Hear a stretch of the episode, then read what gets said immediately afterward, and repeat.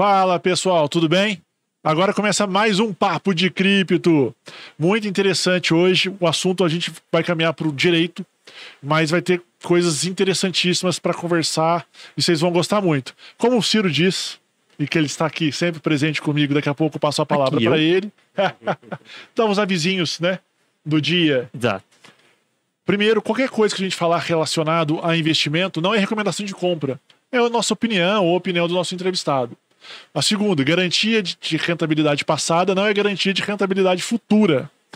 E o mais importante, curta, compartilhe, se inscreva no canal e ative o sininho das notificações. Agora, Ciro, é com você. Recados da paróquia fornecidos, pessoal. Aqui, como sempre, nosso editor lá no fundo, o Fagner, o Marcelo. E agora eu vou apresentar nosso convidado. Bom, é, a gente vai falar hoje com o Dr. William Louro de Oliveira. Ele é doutorando em Direito pela Universidade Autônoma de Lisboa, mestre em Direito Processual Civil pela Universidade Metodista de Piracicaba, especialista em processo é Direito Processual pela PUC Minas, campus de Poste de Caldas. Atualmente, ele é professor de graduação e pós-graduação no mesmo campus e coordenador do, cru, do curso de pós-graduação em Direito Civil e Processo Civil, também em Poços de Caldas. Além disso, advogado, especialista em planejamento patrimonial da família. Bom, esse é o nosso entrevistado, William. Muito bem-vindo ao obrigado. Papo de Cripto. Valeu, é... pelo, pelo, convite. Sinta-se em casa, obrigado. Ah, pela informalidade do podcast, vou chamá-lo de William, não Dr. É, William. Então, tamo junto. É, é, e... William, antes de só cortar rapidinho. Pode falar. É, o Ciro perdeu, eu falei umas três vezes, falei o currículo, hein? Que currículo bom, extenso. Exatamente. Show de bola. Cara, é que quando eu comecei a estudar eu tinha cabelo ainda, entendeu? Vai caindo. Não, o editor tá quase ali, ó. Tá, tá indo no mesmo caminho. É isso aí, galera. Mas tá valendo. Obrigado. Marcelo, você quer começar com aquela pergunta uhum. clássica nossa? Willi, a gente sempre começa com uma pergunta clássica para todo mundo, que é quando você ouviu falar sobre esse mercado cripto ou Bitcoin, qual foi suas impressões a respeito do tema? Eu confesso que eu, sou muito curioso. Primeiro, obrigado mais uma vez pelo convite, Ciro. É, pessoal, é muito, a satisfação estar aqui. Esse bate-papo é bem interessante porque a informalidade leva a gente a vários lugares interessantes que a galera prende um pouco mais a atenção se a gente ficar falando juridiquês, entendeu? Isso é interessante. Sim, isso é verdade mesmo. É, que acontece, é, Marcelo? Eu eu tive conhecimento há uns 4, 5 anos atrás, quando, zapeando aqui na, na rede social tal, eu me deparei com, com uma corretora famosa, não sei se eu posso falar. Pode, pode, pode. É, não sei se não ganhar dinheiro dela, pode falar. não sei nem se é corretora, mas enfim, era uma é, empíricos que começou Sim. a tratar disso. Eu fiz alguns, comprei alguns cursos, fiz alguns investimentos. E na época eu apliquei um negócio que chamava nanocoins. É, e aí, nesse momento que eu tomei conhecimento é, sobre isso, e eu sou muito curioso, mas confesso que eu também fico com uns cinco pés atrás nessa, nessa questão. E eu queria aprender muito sobre isso. Mas, por outro lado, cara, a nossa vida atribulada na, na advocacia, nas aulas, enfim, no escritório, família, eu, eu confesso que eu fico um pouco assim, sem muito tempo para me aprofundar e de repente investir o meu dinheiro nisso, entendeu? Entendi. Mas, por outro lado, o que me despertou o assunto é, é, é a questão da, da parte prática, de como é que a gente vai resolver isso para depois que a pessoa. Até como professor. Exato, porque como professor, principalmente da pandemia, a gente é em estado ali, a gente é testado o tempo inteiro. Né? Sim. É, o Ciro foi meu aluno, sabe disso. Eu, eu, é, é, um ambiente de sala de aula bem diferente do virtual e essa adaptação não foi fácil. Exatamente, porque de uma hora para noite, do dia para noite a gente estava no, no virtual e importante que a instituição, na PUC, onde eu leciono, era assim, do dia para noite a gente estava todo mundo, todos nós estávamos no ambiente virtual, e um ambiente virtual legal de trabalhar, uhum. que dava para porque é um desafio diário. Sim. E se na sala de aula presencial o aluno já está ali olhando para você, de repente você fala alguma coisa, o cara vai lá, busca no, no, negócio, no Google, e de repente vai testar, no ambiente virtual. Ele já está ali, já, já está, está. Né? Ele está na frente do computador. É. Qualquer coisa que você der, você fala, ele pum, já. E a gente tem que sair um pouco do lugar comum, né? Uhum. É, os cursos de de graduação hoje, eles têm que. É, o Zeno Veloso, que é um grande é, civilista aí, falecido ano passado de, de Covid, esse mês está fazendo um ano que ele faleceu, um grande civilista, ele já pensava nessas questões há uns 10 anos atrás. A gente não falava de criptomoeda 10 anos atrás, mas ele já pensava na questão da herança digital. De, como que isso ia caminhar. aconteceria, caminhar. E é isso, a gente tem que pensar nisso, porque a, a, a, eu costumo falar sempre que nós temos é, o direito acompanha a sociedade. A evolução da sociedade ela é diária, mais, ainda mais nessa área. A todo momento a gente está tendo evolução e o direito tem que acompanhar. Só que os nossos legisladores, eles são aquele passo de tartaruga. Os caras só eu, eu, eu, tenho a impressão que eles trabalham sob demanda. Ah, o que está acontecendo de polêmica? A gente vai legislar. Do contrário, as coisas vão acontecendo e vão ficando para trás. O direito não acompanha como deveria acompanhar. E nessa, nessa, nesse assunto específico que a gente está falando aqui hoje, a gente tem um vácuo legislativo gigantesco. Entrando nesse lado do vácuo legislativo, eu percebi que também é um vácuo jurídico dos próprios julgadores, eles não têm o conhecimento do tema. Se eu não me engano, esses dias saiu uma decisão de um juiz, ou de uma juíza de um tribunal, mandando penhorar, se eu não me engano, é, a blockchain Bitcoin. Uma coisa, sabe? Uma coisa meio surreal. Mandou penhorar hard wallet. Hard wallet, exatamente. Hard Mandou... wallet é aquela... A pendrive que você, guarda. que você guarda as informações todas daquela sua conta. É, Isso. Penhore-se o hard wallet. E confundiu-se com uma corretora também. É, é. Algo, algo assim. Eu vi isso. E eu acho que isso que você comentou realmente é verdade. O Congresso, quando chega lá os congressistas, né, os deputados e senadores, 98% não tem ideia do que, do que é isso. Os outros 2% que tem, talvez não tenham voz para colocar essa matéria em apreciação. Exato. Porque Exato. eles falam assim: ó, a gente precisa conversar sobre isso. Aí eles vão falar: mas isso... O bit, isso que é o Bitcoin? É, é, o Bitcoin ou criptomoedas? É cripto, cripto, é né? Cripto. É cripto. Não, e o detalhe é o seguinte... Não, o Renan falou Bitcoin, né? É. Bit? Falou Bitcoin. pois é. Mas a questão é, isso dá voto para alguém? Não. Se isso não dá voto para ninguém, cara, os caras vão deixando de lado. Eles estão mexendo ali no negócio que dá voto.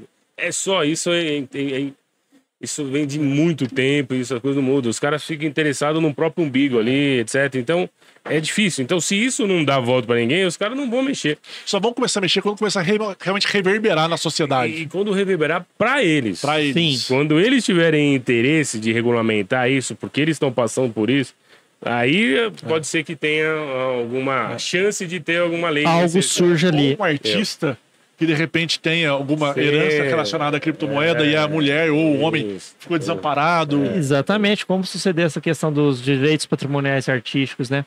Ô, William, e falando nisso, você comentou, tem esse vazio legislativo e jurídico, o Marcelo também mencionou o jurídico. É, já que eu não tenho isso e o direito precisa dar respostas para a sociedade, como que eu processo um inventário com bens digitais? Pois é. Primeiro, Ciro, já que... entrando na... É, entrando no assunto. No âmbito da questão. da questão. Primeiro, sim, que a gente precisa entender o que é herança digital, né? Certo. Herança digital é um complexo de, de, de bens digitais que a pessoa tem, uma conta no YouTube, uma conta no, no nas todas as plataformas, Facebook, Instagram, etc. Certo. Isso tudo é, uma, é, é considerado um, um, um, um bem digital e certo. suscetível de transmissão. E aí a gente fica ali com alguns problemas, porque para isso também não temos legislação.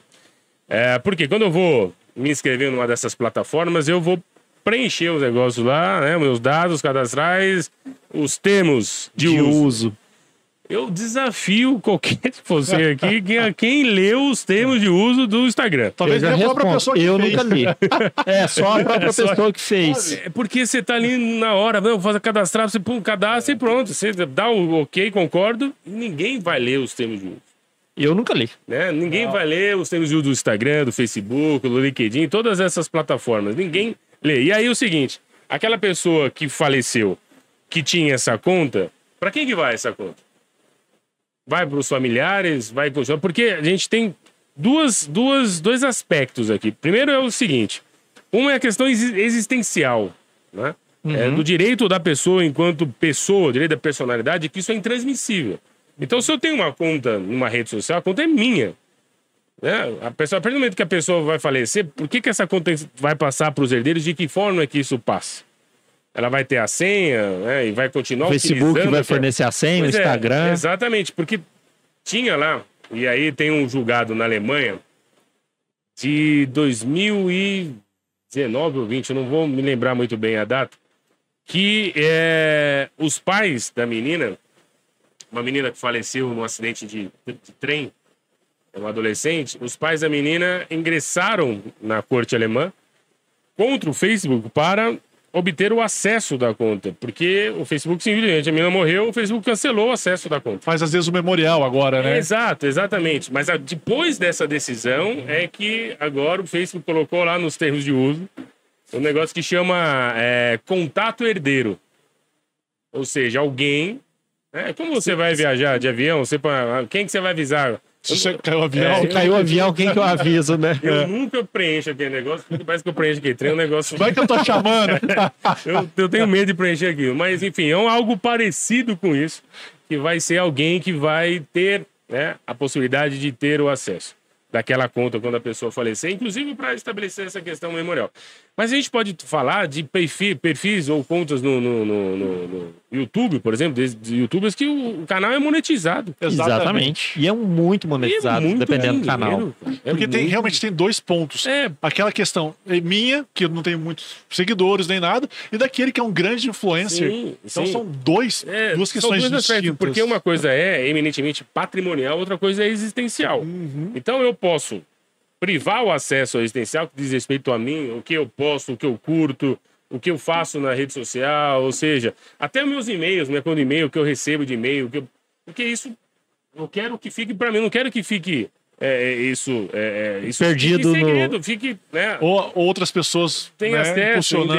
Agora, o ponto de vista da, da questão patrimonial, que esses são essas. Porque isso é um negócio. Isso é um Sim. negócio. Isso precisa ter alguma regulamentação para quê? Para aquilo poder ser transmitido e, de repente, se a pessoa quiser continuar, ela vai continuar dando. Né, é, é, Os herdeiros podem fazer a sucessão no negócio. Porque é um negócio. Nós estamos falando de uma empresa digital. Sim. E a, e a herança digital engloba tudo isso, tanto o Engloba patrimonial isso. quanto o pessoal. Engloba tudo isso. O que que a gente. Porque o problema que nós temos hoje é que a gente não tem legislação para nada. É uma Absolutamente terra nada. sem lei, né? É, nisso aí é uma terra sem lei. A gente tem até dois projetos de leis aí, um de 2015, eu acho que um de 2021, que tendem a, a- a- dar uma, uma regulamentada nisso, mas aí tem um aspectos muito polêmicos no sentido de transmissão automática, ou seja, faleceu. Porque dentro do direito das sucessões, a gente tem um dispositivo que é baseado no direito francês do século XIII. Misericórdia. Mais ou menos. Lá do tempo do feudalismo, né? Os senhores feudais, aquela coisa toda. A gente aprende isso lá na oitava série, acho que não vai usar isso pra nada. A gente chega na faculdade de Direito tem uma menção sobre isso. Meu Deus. O que que acontecia? Só pra gente entender o que que acontece no direito das sucessões normal, assim, sem ser agente digital. A pessoa, quando falece, ela transmite a herança para os seus herdeiros, independentemente do herdeiro fazer. O herdeiro não precisa fazer nada. Se ele está na ordem lá de vocação, ou seja, está na ordem, se ele é descendente, se ele está ali na ordem do que vai receber herança, ele não precisa fazer nada para receber, para se tornar herdeiro. Ele, ele se torna herdeiro no momento da morte. Morreu, Então, virou herdeiro. Morreu, virou herdeiro. Essas, essas, é, os bens são transmitidos imediatamente. Certo. Sem fazer nada. Agora, quais bens estão é, entregues, que são é, transmitidos? Toda herança. E a toda herança que a gente tinha até então era o ativo e o passivo. Estou falando de bens móveis e imóveis e as dívidas. E era fácil É mensurar. suscetível, né? É tangível. É. Esses ativos que nós estamos falando aqui são intangíveis. É. Era uma casa, uma conta no banco. É, exatamente, um carro, um, Um rancho. um rancho, uma um cadeira, cavalo, uma é, vaca. é. Isso tudo era tangível, Obra de arte. uma obra de arte. Isso tudo era tangível. Agora, como é que eu vou falar de transmissão de uma NFT? É. Aliás, as pessoas- se eu chegar no juiz que é uma NFT, o juiz não vai saber o que é uma NFT. Se ele não tiver um adolescente em casa que Exato. O estagiário, o estagiário ajudando. ou um estagiário, né, Nunca um filho foi tão importante pro juiz. ou um estagiário da, da geração Z, ele não É. vai saber que é um NFT. Ele não vai saber que o Neymar comprou uma NFT do macaco que pagou 6 milhões. Não Exatamente. sei se foi 6 milhões de euros ou 6 milhões de dólares. É, é 6 milhões de reais. É, De foi reais. um de, Dois, de né? dólares. 2 milhões de 6 milhões de dólares. dólares. Por dois. Isso. Exatamente. Mas mesmo assim. Mas mesmo assim, então, isso a gente, isso a gente tem que entender. Porque, e aí, o problema todo é que, para que seja feita a transmissão, tem que fazer aquilo que você disse aí, que é o inventário. Né, Se a pessoa não faz um planejamento, que essa é uma ideia interessante, inclusive para a herança digital, se vai ter que fazer um inventário, vai ter que pagar um monte de coisa, vai ter que pa- pagar uma, muito dinheiro, né? Todo mundo, advogado ganha, cartório ganha, o Estado ganha, enfim. E aquela pessoa, de repente, que está recebendo a herança, não vai ganhar muita coisa, porque Começa a minguar. é, é, vai, e, e eu- eu já falo, eu falo isso direto, porque eu tenho um canal também é, na- no, no YouTube que eu falo de planejamento patrimonial. Sim. Então eu faço várias palestras Ah, lá, legal. palestras online, enfim. É meu nome, William Louro de Oliveira. E eu falo lá várias vezes, um patrimônio não sobrevive a três gerações. Se você for fazer inventário por três gerações, o patrimônio não vai sobreviver. Quem mais consome esse patrimônio? O Estado. O Estado O consome? Estado, porque hoje, hoje nós temos o Estado, o sistema, vamos dizer assim, que é o Estado, é o advogado que vai ter que cobrar honorário, porque é o seu ganha-pão. É, são os cartórios que vão ter que pegar um monte de certidão, ou seja, esse sistema que envolve o inventário, ele consome por baixo de 20 a 40% do patrimônio. Se nesse inventário inicial, entre custas processuais ou no, cartó no cartório, quando é Também. feito extrajudicial, É, pode. o ITCMD também, essas coisas. É isso aí, é isso aí. Por que que acontece? Você vai imaginar, nós temos que pagar um imposto. né? Quando a pessoa falece, tem que pagar um imposto. Sim. O imposto é o imposto de transmissão, né? Imposto de transmissão causa mortes e doação. É... o Imposto hoje aqui, aqui tá 5%. 5% em Minas. 5% do patrimônio. Só qual o problema? A administração fazendária, que é o secretário de Fazenda do Estado, ela vai avaliar o bem não pelo valor que você colocou lá no seu imposto de renda, que você adquiriu lá, sei lá, 20 anos, o valor de mercado. E às vezes o valor de mercado que a administração faz, faz a avaliação, é muito maior Do que o valor de que o mercado. próprio valor de mercado. Mas por esse valor, vendo até para receita. é, exatamente, você quer comprar, você pode ficar broxo. E aí, por quê? Porque quanto maior a base de cálculo, maior a arrecadação que ela tem. E o Estado não tá nem aí, o Estado quer arrecadar, ué. Sim. Ele precisa arrecadar, Sim. né? E, e o detalhe é o seguinte, hoje é 5%. Nós Qual já- que é o limite de então, Nós porcentagem? temos estados no Brasil que cobram 8%. Caraca. O teto é 8%. Quem fixa a alíquota é o Senado. Ele fixou em 8%. 8%. Tem vários estados no Nordeste que cobram 8%. É, e aqui, aqui é 5%, São Paulo é 4%. Só que tem um projeto de, de, de resolução no Senado para aumentar isso para 20%. Para aumentar isso para 20%. E aí, qual que é o problema de aumentar Ah, tá. para 20%? Eu? Tá tudo bem? Não, é só uma instrução técnica ali do Fagner. Ah, tá. Pra gente, Beleza. Ah, era eu É. que tava com o microfone mais colado. Beleza.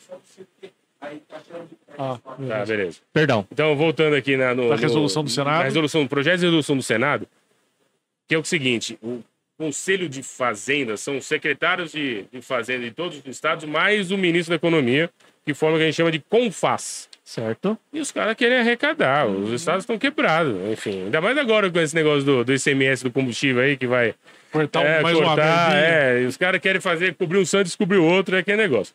E aí querem aumentar, tem um projeto lá para aumentar o imposto, o teto, que é 8 hoje, para chegar a 20%. Bom, mas aí é um incentivo você não fazer herança. Exato, 20%. Fazer esse Mas, inventário. mas aí que tá o ponto. Por que, que eles, eu acho que eles querem aumentar o imposto do ITCMD, que é o do transmissão É, por causa da é. morte? Porque, em tese, você tá recebendo algo que não é seu. Foi seu pai ou sua mãe que angariou esse bem e tá Exatamente. transmitindo para você. Então, fala assim, por que, que você tá reclamando? Você não, em tese, você não trabalhou por ele. Sabe qual é um outro argumento? Que fala assim, não, mas esse imposto só vai pegar os mais ricos. Só os mais ricos que vai, vai, vai pegar esse imposto, porque os mais ricos o que, que vão fazer? Inventário de uma grande fortuna. Mas Não os vai. mais ricos não fazem inventário. Exatamente.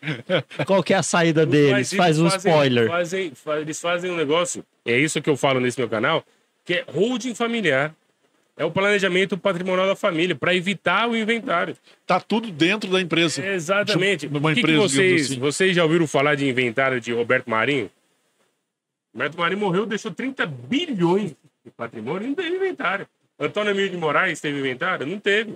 A Dice Navarro Correia, da Camargo Correia, no meio daquela naquele olho do furacão lá da- dos acordos de leniência, ela morreu. Foi tudo transmitido para o filho através de holding. Não teve inventário e, e tudo certo.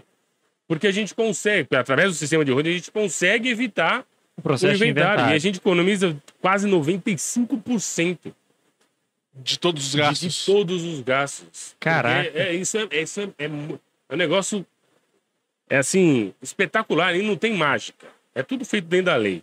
Sim, não tá tendo subterfúgio, nada. Não. Não tá tendo aquilo que as pessoas chamam, ah, mas isso aí é Não tá tendo elisão jeitinho, fiscal. né? Não tem jeitinho. Porque a gente faz tudo às claras, Uhum. entendeu?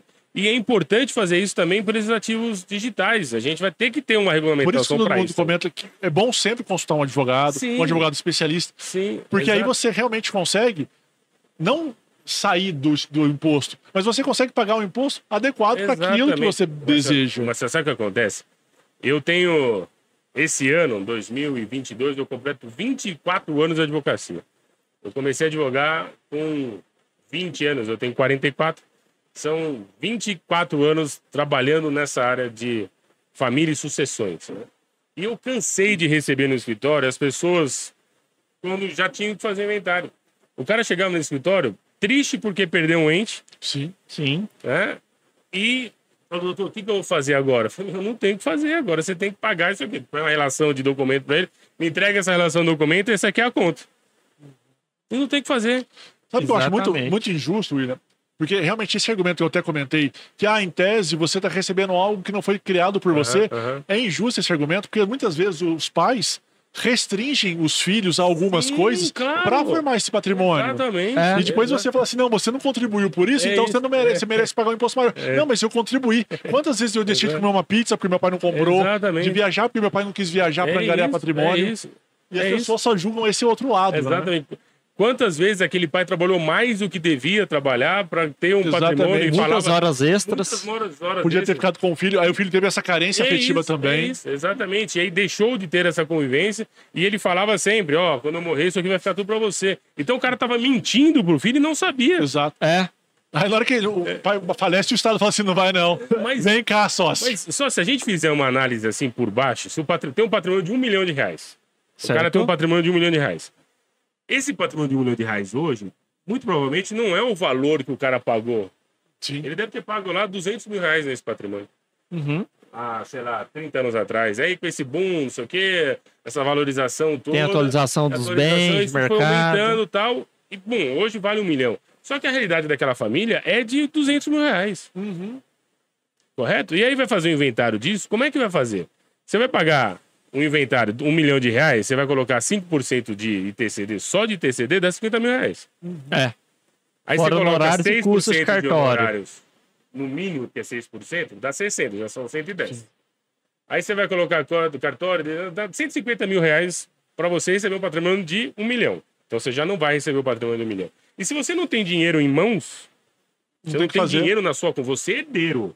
O herdeiro. Não tô falando, porque às vezes o cara fala assim: ah, eu vou deixar o dinheiro aqui na conta para fazer para você fazer o inventário. Não pode deixar na conta, porque se o dinheiro tá na conta, vai ter que inventariar, tem que pagar imposto nesse dinheiro. Então o dinheiro tem que estar na mão de quem? Do herdeiro. Então, E aí, o- às vezes, o, o a pessoa que vai falecer, o decujus, digamos assim, É. ele fala assim, não vou deixar porque ele vai gastar. Também, também tem isso. Também tem isso. Mas se ele deixar na conta dele próprio, e ele vai, vai ter que aquele dinheiro vai ter que inventariar.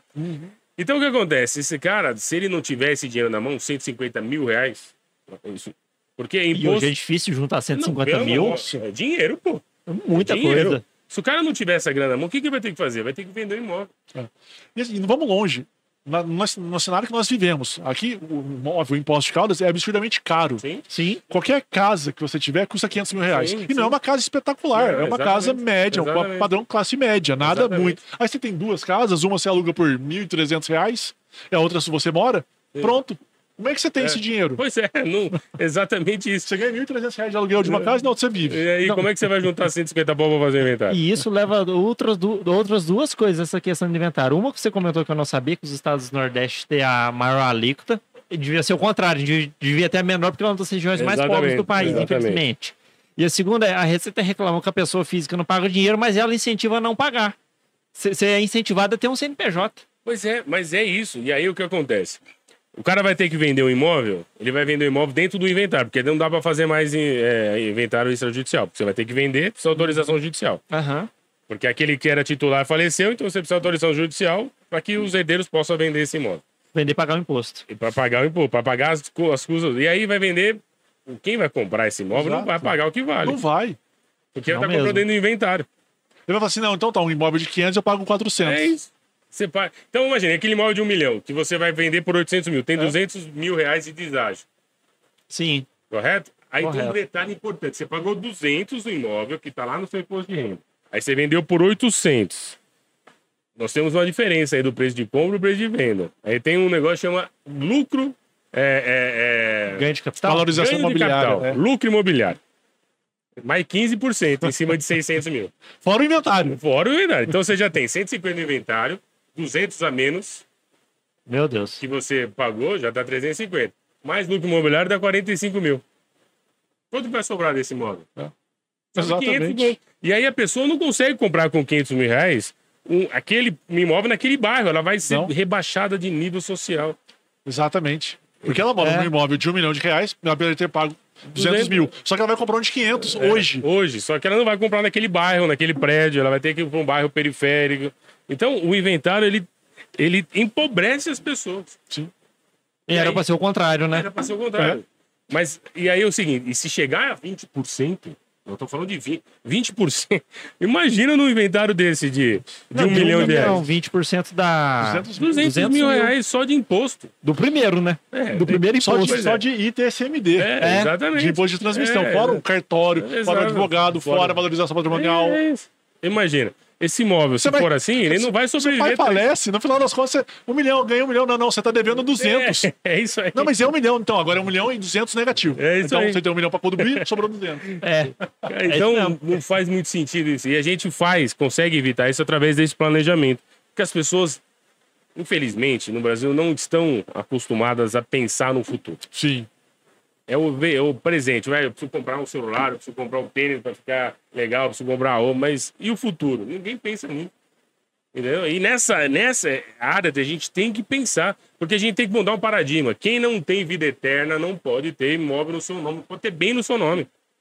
Eu preciso ter bem dentro de uma pessoa que ela não vai nunca deixar de existir, que é uma pessoa jurídica. E aí que a gente faz o sistema de ouro. E isso que inclui a herança digital também. Sim. Mas você acha que isso, por exemplo, fez essa sucessão através de holding?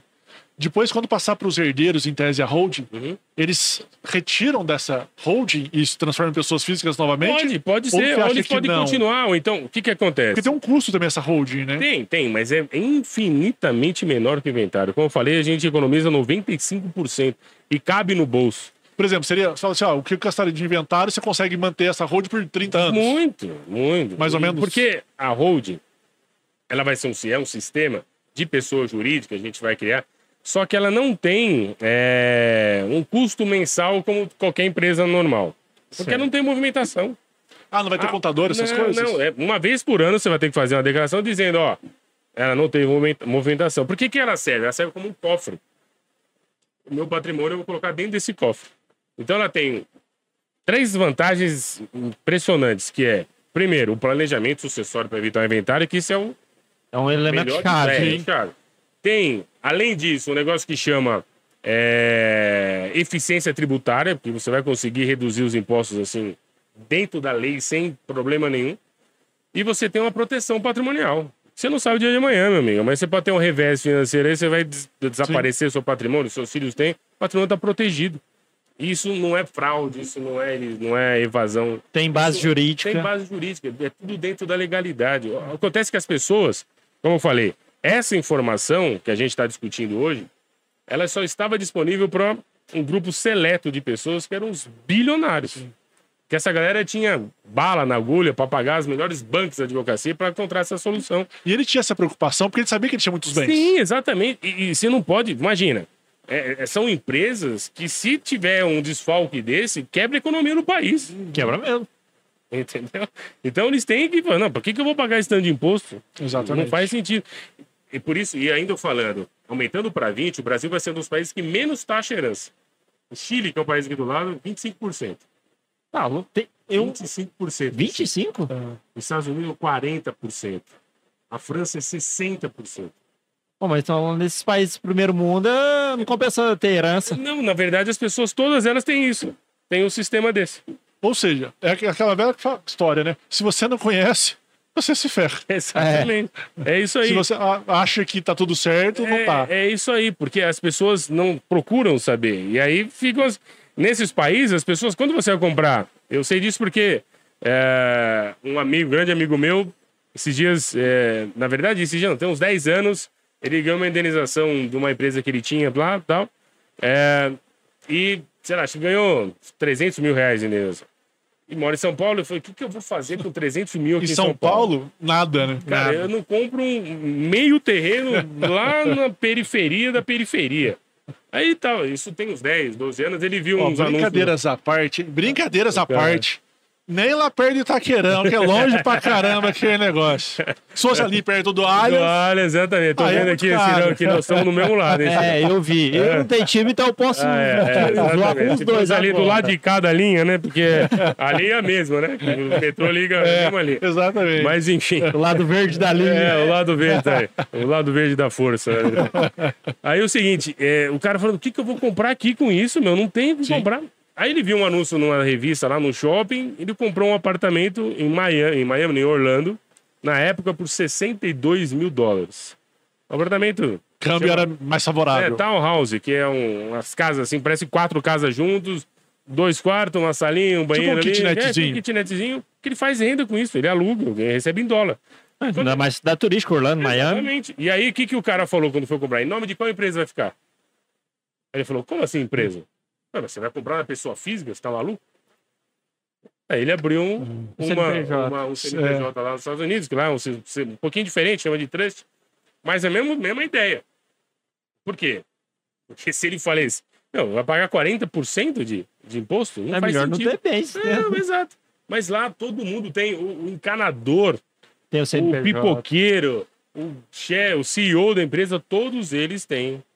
Lá a gente chama de trust. Todos Aham. eles têm um- uma empresa dessa, uma pessoa para planejar. E que é a Exatamente. mesma pessoa que ele presta serviço? Não, é isso Não, que é o detalhe. é outra. É outra. Não- Porque essa.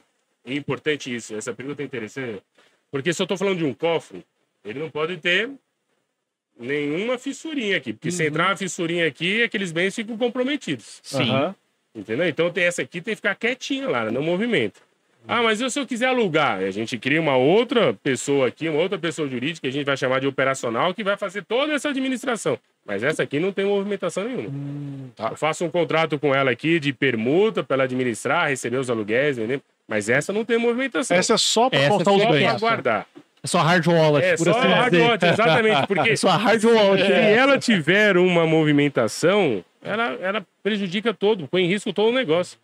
E aí, eu, eu trabalho com isso há algum tempo, né? Tem quase uns seis anos que eu trabalho muito diretamente A fundo isso, com esse sistema. isso. Que eu já fazia, mas assim, meio incipiente. Tem seis anos que eu trabalho praticamente meu tempo full time nisso aqui.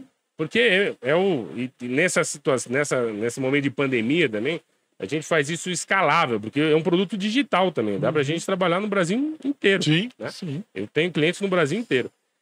E a- a- as pessoas, elas tinham uma ideia do que era isso, mas não era. Inclusive, eu tinha um amigo que aqui de Poço, conversando com ele, "Pô, você já ouviu falar de road? Não, já tenho road. Eu falei, "É mesmo, você tem uma road? Pô, que legal. Difícil as pessoas terem uma ideia desse planejamento, né? Mas você já fez a doação das costas, tudo certinho seus filhos? Não, não, só tenho uma empresa que tem meus bens. Falei, "Pô, Isso não é road, meu amigo. Você é administradora, É um né? administrador de bens próprios. É. Isso, o negócio tá todo ali. Se essa empresa que está fazendo aluguel, essa empresa está comprando. Daí imagina, uma empresa dessa aluga um bem para qualquer um. A casa cai na cabeça do inquilino lá, o cara vai cobrar de quem? Da empresa. E ela vai lá no contrato social e escolhe o bem que ela vai querer penhorar para responder por aquilo. Então isso não tem proteção. Caraca. E aí, quando o cara vai morrer, morreu, o que vai fazer? Vai inventariar as cotas da empresa, que são os imóveis. E aí o imóvel vai embora nessa. Não, vai embora. O que acontece? O, a administração fazendária vai chegar assim: ah, eu tenho aqui 2 milhões e meio de patrimônio, que era o valor que estava lá no imposto de renda. Falei, amigo, mas isso aí não vale 2 milhões e meio. Isso aí vale 10 vezes mais que isso. Então eu vou avaliar nisso, vai ter que pagar imposto para fazer a, a transferência das cotas depois da morte. O que a gente Nossa. faz é fazer a transferência em vida. É. Mas aí as pessoas, "Ah, mas eu vou ficar sem meu patrimônio? Meu patrimônio vai ficar, eu vou transferir tudo, meus filhos vou ficar sem. Não, muitas pelo contrário, o patrimônio é dele, né?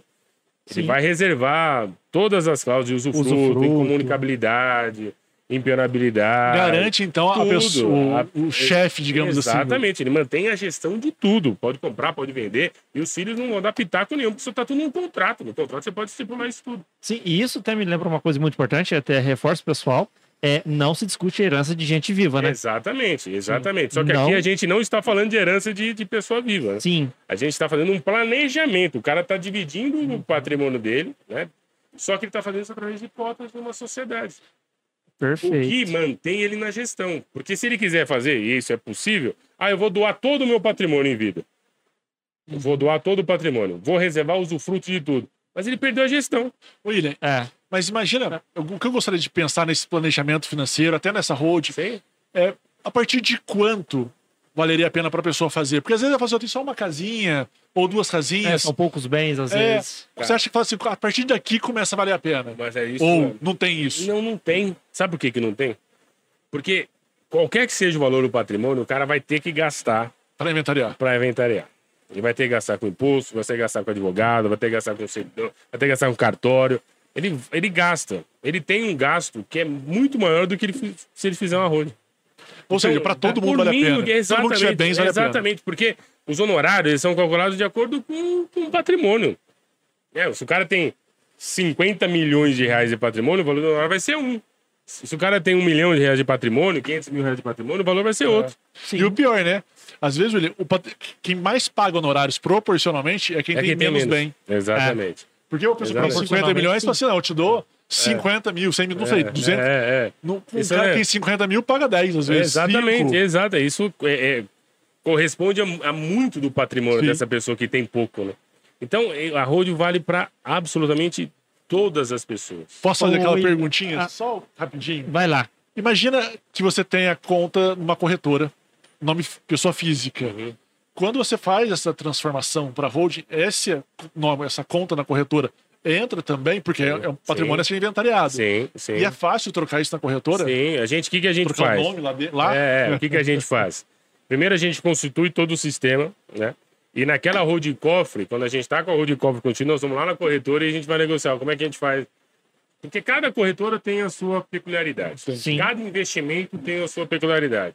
Se é renda fixa, se é fundo imobiliário, se é criptomoedas, cada um tem a sua peculiaridade. Mas depois do sistema constitui, a gente vai lá e faz a transferência da- do ativo da pessoa física para a pessoa jurídica. Ou seja, a pessoa física deixa de ser investidora e a pessoa jurídica que vai passar a ser. Mas Assume. pode continuar aportando? Pode, da mesma forma. que Da mesma forma. Porque o que acontece? Aquela pessoa jurídica, um sistema, né? O sistema, ele vai ter um- uma entrada de, de equipe até para ela ter a condição de ter laço para aportar. Sim. Entendeu? Para justificar isso. Então é perfeitamente possível fazer isso. Eu tenho é, dois, três clientes que a gente está encerrando um, um- uma- um sistema desse que eles estão nessa situação. Eu fiz todo o sistema de planejamento dos bens imóveis. Que é importante dizer, ah, eu vou pôr um carro na road. Pode, pode, mas não faz sentido. Você vende toda hora, né? Então você vai ter que tirar. Tirar e pôr É, lá isso não- contrato. Mas o bem imóvel é interessante você colocar. Isso Sim. é sem dúvida nenhuma. E os ativos, né? Os ativos financeiros todos que a gente transforma também, que fica de titularidade daquele sistema. Você transferiria também essas contas de redes sociais de pessoas com influencers digitais, digamos Sim, assim? e a gente pode estabelecer isso como um ativo, porque você pode integralizar a capital com uma série de. Você pode integralizar com dinheiro, com bem imóvel, com bem imóvel. Com E, cripto. com isso, você pode fazer. É depender da. da- porque os ativos de cripto vai depender daquela, daquele emissor lá, se ele vai poder fazer isso, não vai poder. Por isso que a, le- a legislação que é o problema, que a gente não tem. É. Né? Mas se, se pode ou não, isso vai depender muito de quem está emitindo, se eles permitem ou não. Mas, na grande maioria das vezes, como não tem, e é importante que a gente diga isso, quando a gente não tem lei proibindo, é permitido. É. Princípio da legalidade. É isso aí. Se simples ninguém me proíbe, eu posso. Exatamente. Para nós particulares, nós podemos fazer tudo aquilo que a lei não proíbe. Se não tem lei proibindo, A- É terra permitida. Exatamente. O senhor tem que te cortar toda hora. né? Pode falar. Não, é é justamente para não te cortar agora. Ah, eu vou te perguntar duas coisas que eu fiquei curioso aqui agora. Você falou desse projeto de lei com possibilidade de. Vou aumentar para 20. Esse, essa possibilidade de taxação tá, possível de se acontecer ou você acha que ainda vai demorar? Não, tá muito possível. E sabe o que acontece? Porque os espaços não estão quebrados. Sim. Então, isso aí, isso aí é uma questão rápida, assim. É, é que os caras agora, ano eleitoral, eu acho um pouco difícil os caras que querendo aumentar tributo em ano eleitoral, Querer porque colocar- isso aí é um tiro no pé. É, exatamente. Então, para esse ano, eu acho que não é assim algo iminente. Mas acabou a eleição, meu amigo. Acabou a eleição, e depender do resultado da eleição, os caras não estão nem aí.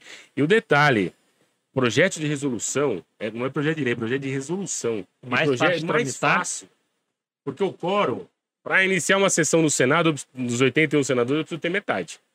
Então, com 41, eu consigo iniciar a sessão. Dos 41, eu preciso da metade. Então, 20 senadores aprovam o negócio. E aqueles projetos assim, projetos de redução número tal, os favoráveis projetos como estão. Aprovado. Pronto, aprovado. Não tem discussão, não tem, Tem nada. nada. Moscando, É, cochilando, cochilando, provou o negócio. exatamente. Aí pronto, vai lá para 20% o negócio. Não, 20 pessoas decidindo, decidindo o destino de 220 Gente, milhões. É, isso aí. É pior isso que a Assembleia de Condomínio, né? Que tem dois lá decidindo o condomínio todo. Exatamente. E aí, meu, se acontecer um negócio desse, vai impactar o sistema de road? Vai, porque o imposto vai aumentar muito, mas ainda assim vai ser. É é a solução. Porque se você deixar pra não fazer nada, aí, meu, aí vira uma bagunça, porque vai ter que gastar muito dinheiro. Não é pouco, não. O desembolso é grande. A minha segunda é, já que você colocou, por exemplo, é, criptoativos nessa questão do patrimônio digital como um todo, é, tem alguma peculiaridade para eles ou entra como qualquer bem digital? Porque é isso que eu tô falando. Por hora, a gente não tem nenhuma regulamentação para isso. Certo? Infelizmente, a gente não tem. Os caras estão dormindo. Estão dormindo. Uhum. Porque eles Receita que poderiam. tá cuidando um pouquinho ainda, mas Mas tá bem leve Como ainda. que o cara vai. Vocês que estão na área, como é que o cara declara isso? Cara, eu tenho lá uma conta com, sei lá, 50 mil reais em criptomoeda. Eu declaro na Receita que eu tenho uma aplicação É. de 50 mil reais. Mas os 50 mil reais que eu apliquei em cripto não necessariamente vale 50 mil reais. Né? Não, Não, pode oscilação valer. é é a diária. data da compra. Na data É. da compra. Pode, pode, no momento da morte, isso pode valer muito mais. né? Muito mais. Uxi. E aí o imposto vai ser em cima dos 50 ou vai ser em cima do, do que tá valendo? E depende, porque, por exemplo, se for uma corretora dessas exchange famosas de Uhum. cripto, aí você declara na receita. Mas tem muitas que não, nem tem essa Nem comunicação. tem. Exato. Que aí Tá. talvez nem seja inventariado. Porque Ou aí nem apareça. É, exatamente, não vai aparecer, porque de repente o cara pode ter exportado a chave, né? É. E, e alguém tem esse. Aí alguém Já pegou outra pessoa, já sacou, faz a É. transmissão. Que Exato. vira também. Claro que aí tem que tomar cuidado, né? Como não tem muita lei ainda pra gente para nortear, mas muitas pessoas fazem isso É. com o patrimônio. Transfere para uma hard wallet o- os seus códigos, Entendi. não tem comunicação com receita, com nada, o que também é um problema para quando uma separação entre o casal. É que aí, aí. ele pode eh, dilapidar o patrimônio dele. Na, na verdade, ele tá, nem tá dilapidando, né? Ele tá escondendo Tá mesmo o patrimônio dele. Exato. Mas não entrando nesse lado em específico, como é que funcionaria o tempo para essa. Imagina que você precisa comunicar com corretora de cripto, de ações, de fundos, cartórios, não sei como é que funciona. É, Demora muito fazer esse É, sistema? se não tiver nada, né? Se não tiver nada e for pro inventário, aí, aí vai dar uma confusão danada. Porque se a gente não sabe qual o valor que tem, porque às vezes o cara deixou só a chave pública. É. É, aí vira uma confusão para saber se. Se ele ainda deixou a chave privada lá, ou a senha, de repente, dá para saber qual que é o valor que o cara vai ter na carteira dele. Uhum. Minimamente dá para saber isso. E bom, agora, se não tiver como fazer isso, vai ter que nomear alguém, alguma empresa especializada, para primeiro localizar, para saber se o cara tinha uma coisa, qual o valor que o cara tinha no momento da morte, é, se aquilo vai ficar bloqueado, se, não vai, se a corretora vai bloquear aquele valor. é, Até que vem uma ordem da corte lá, né? Vem uma ordem do, do judicial para liberar aquilo e vai liberar para aquelas pessoas que algumas delas já tem né, o, chama death death um, account alguma coisa death account order alguma coisa assim que o cara já deixa lá É. ele faz isso já deixa dizendo para quem que Tipo uma declaração quer. de vontade, isso, assim. alguma coisa Tipo um sentido. testamentozinho. isso é mas isso quando ele já adquire ele já põe isso como se fosse lá no seguro de vida lá algumas eu tava vendo isso algumas corretoras já têm essa possibilidade mas não são todas e isso isso surgiu lá na deep web né É. tá vindo para Pra superfície. para superfície. Então, imagina o que. Isso aqui é só a ponta do iceberg. né? Sim. O que tem lá embaixo ainda e a galera que tá Sim, exatamente. ganhando de muito dinheiro com isso. Quem só trafegou na, na blockchain nunca apareceu em corretor, você não sabe quem que é herdeiro ali. Só que nem a chave. Pois é. É, é- E aí o problema é como é que a gente vai pegar isso aí pra, pra, pra a Receita? Como é que ela vai cobrar? ó? A Receita Estadual, como é que ela vai cobrar imposto sobre isso aí? Entendeu? muito- Porque se eu passo. O difícil. cara fala assim, ó, aqui tá meu, tem um, um CID, né? Tem umas carteirinhas aí que põe as 12 palavras, 24 Isso, palavras lá. É isso mesmo. É. E aí entrega isso aqui. Isso aqui é o. A herança. Quando morrer, isso aqui é, é seu. Isso aqui é cara pega dinheiro. É, isso É. aqui é dinheiro, guarda Nossa, isso aqui. isso aqui é mais importante que aquele carro, tá? Guarda isso aqui. Quando o cara morre, o cara faz aqui, muda a senha, pronto, o dinheiro tá na mão dele. E sem ter é, imposto sobre essa transmissão. Porque houve uma transmissão. Uhum. Isso é verdade. É?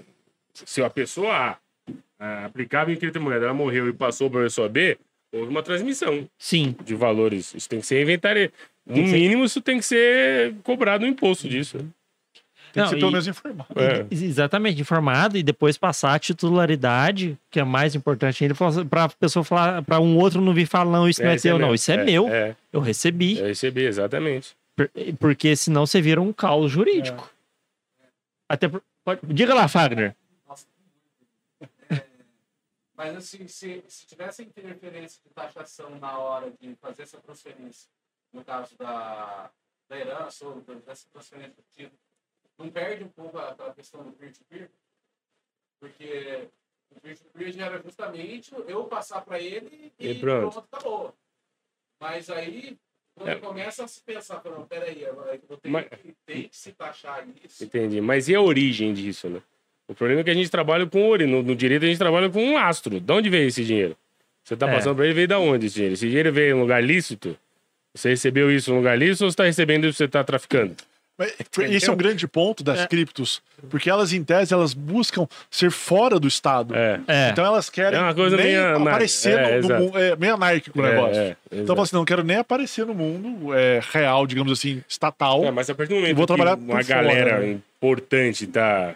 O Elon Musk da vida, esses, esses caras... E o dinheiro realmente começa a correr ali demais. Exatamente, exatamente. E Porque aí, quando não estava valendo nada, o Bitcoin valia centavos, tá bom. Qual- Agora quando vale. Qual quase país? 200, Teve, 300 teve um país aí que eu não me lembro qual foi. Eu tava conversando com um analista financeiro que agora tem, não sei qual país que legalizou e reconheceu a criptomoeda como é El Salvador. El Salvador, É El Salvador. como meio de pagamento É, oficial. é, isso, é, virou moeda de curso forçado Isso, também. mas é, é, exato. E aí? aí? aí, nesse caso específico, perde essa, essa, essa questão de, né, de, Pessoa a pessoa. de pessoa Mas pessoa. ainda assim, quem quiser fazer, consegue. É, isso é verdade. Pois é, é, mas é um negócio que mais cedo ou mais tarde vai sofrer uma regulamentação, Vai. porque é, se você parar para pensar, quanto tempo faz que as pessoas estão realmente é, investindo em criptomoeda, assim, pra Dois valer? anos mesmo. Quantos? Dois Uns a dois, três, três anos. anos. Três anos. Não, e o e 2021 movimentou mais criptomoeda que a Bolsa de Valores. É, É 2019, 20 e 21. é, daqui a pouco. Exatamente. Então, imagina, não deve. Porque isso é mais da juventude, a galera mais nova que tá investindo nisso. Então, não tem aí um, senhor de 80 anos investindo Não. em criptomoeda que ele vai falecer e vai deixar isso de herança. É. Por enquanto. É, Até porque ele não sabe como é que funciona. É, exatamente. A não é ser que o neto alcança? fala pra ele fazer, vamos fazer assim, não sei o quê, vou fazer aí, mas faz no meu nome, que é melhor. Vou dar um dinheirinho pra É, investir, senhor. é isso. Então, não, ainda não tem, ainda não, não, não teve, eu acho que, é, oportunidade da Receita Estadual, Federal, abrir o olho e falar, putz, eu tô perdendo dinheiro aí. A hora que isso acontecer, como diria a galera, esquece. Esquece. vai, vai os Mesmo caras assim vão vai ser regulamentar. difícil. Cara, vai regulamentar talvez as corretoras de Maiores. cripto, É, né? maiores, Mas mais esses- importantes. Foi o que É. você comentou, esse peer-to-peer não dá pra regulamentar. Não dá. E aí eu vejo isso, gente transformando cada vez mais patrimônio em peer-to-peer. Pra evitar A imposto. grande questão que eu Aí o que acontece? Vai mandar aos poucos pra corretora, o que eu preciso, por exemplo, dinheiro em espécie, você saca e transforma. Pronto. Você não sai, É. transforma tudo de uma vez. Entendi. É um Porque- risco. Eu mando, a grande questão, Ciro, é como é que eu mando meu dinheiro pra negociar na blockchain. Aí depende de como a plataforma vai se organizar. É uma boa pergunta. É. Porque Manda lá, Fagner. existe o dinheiro físico. Sim. Consegui. Visualizar a pergunta? Não, é, pescar uma coisa interessante, porque existe o dinheiro físico, ele tem que ser declarado. Exato. Sim. Só que aí você pega esse dinheiro físico e compra ações, é, compra cri- criptomoedas. Sim. Aí esse dinheiro que era declarado, ele deixa de existir porque ele foi, ele se tornou criptomoeda. Sim. Aí ele- existe essa transação de criptomoeda. Para onde que foi esse dinheiro? É, isso que é. Quem é que recebeu esse dinheiro? Porque você vai declarar que você tem 50 mil reais em criptomoedas na corretora X. É isso que tá na receita. Sim. Ok? De repente você vai ter que pagar o imposto por conta desse valor. Mas quando esse valor ele é transformado em criptomoeda, ele o valor aumenta, porque a criptomoeda tem a variação diária. Sim.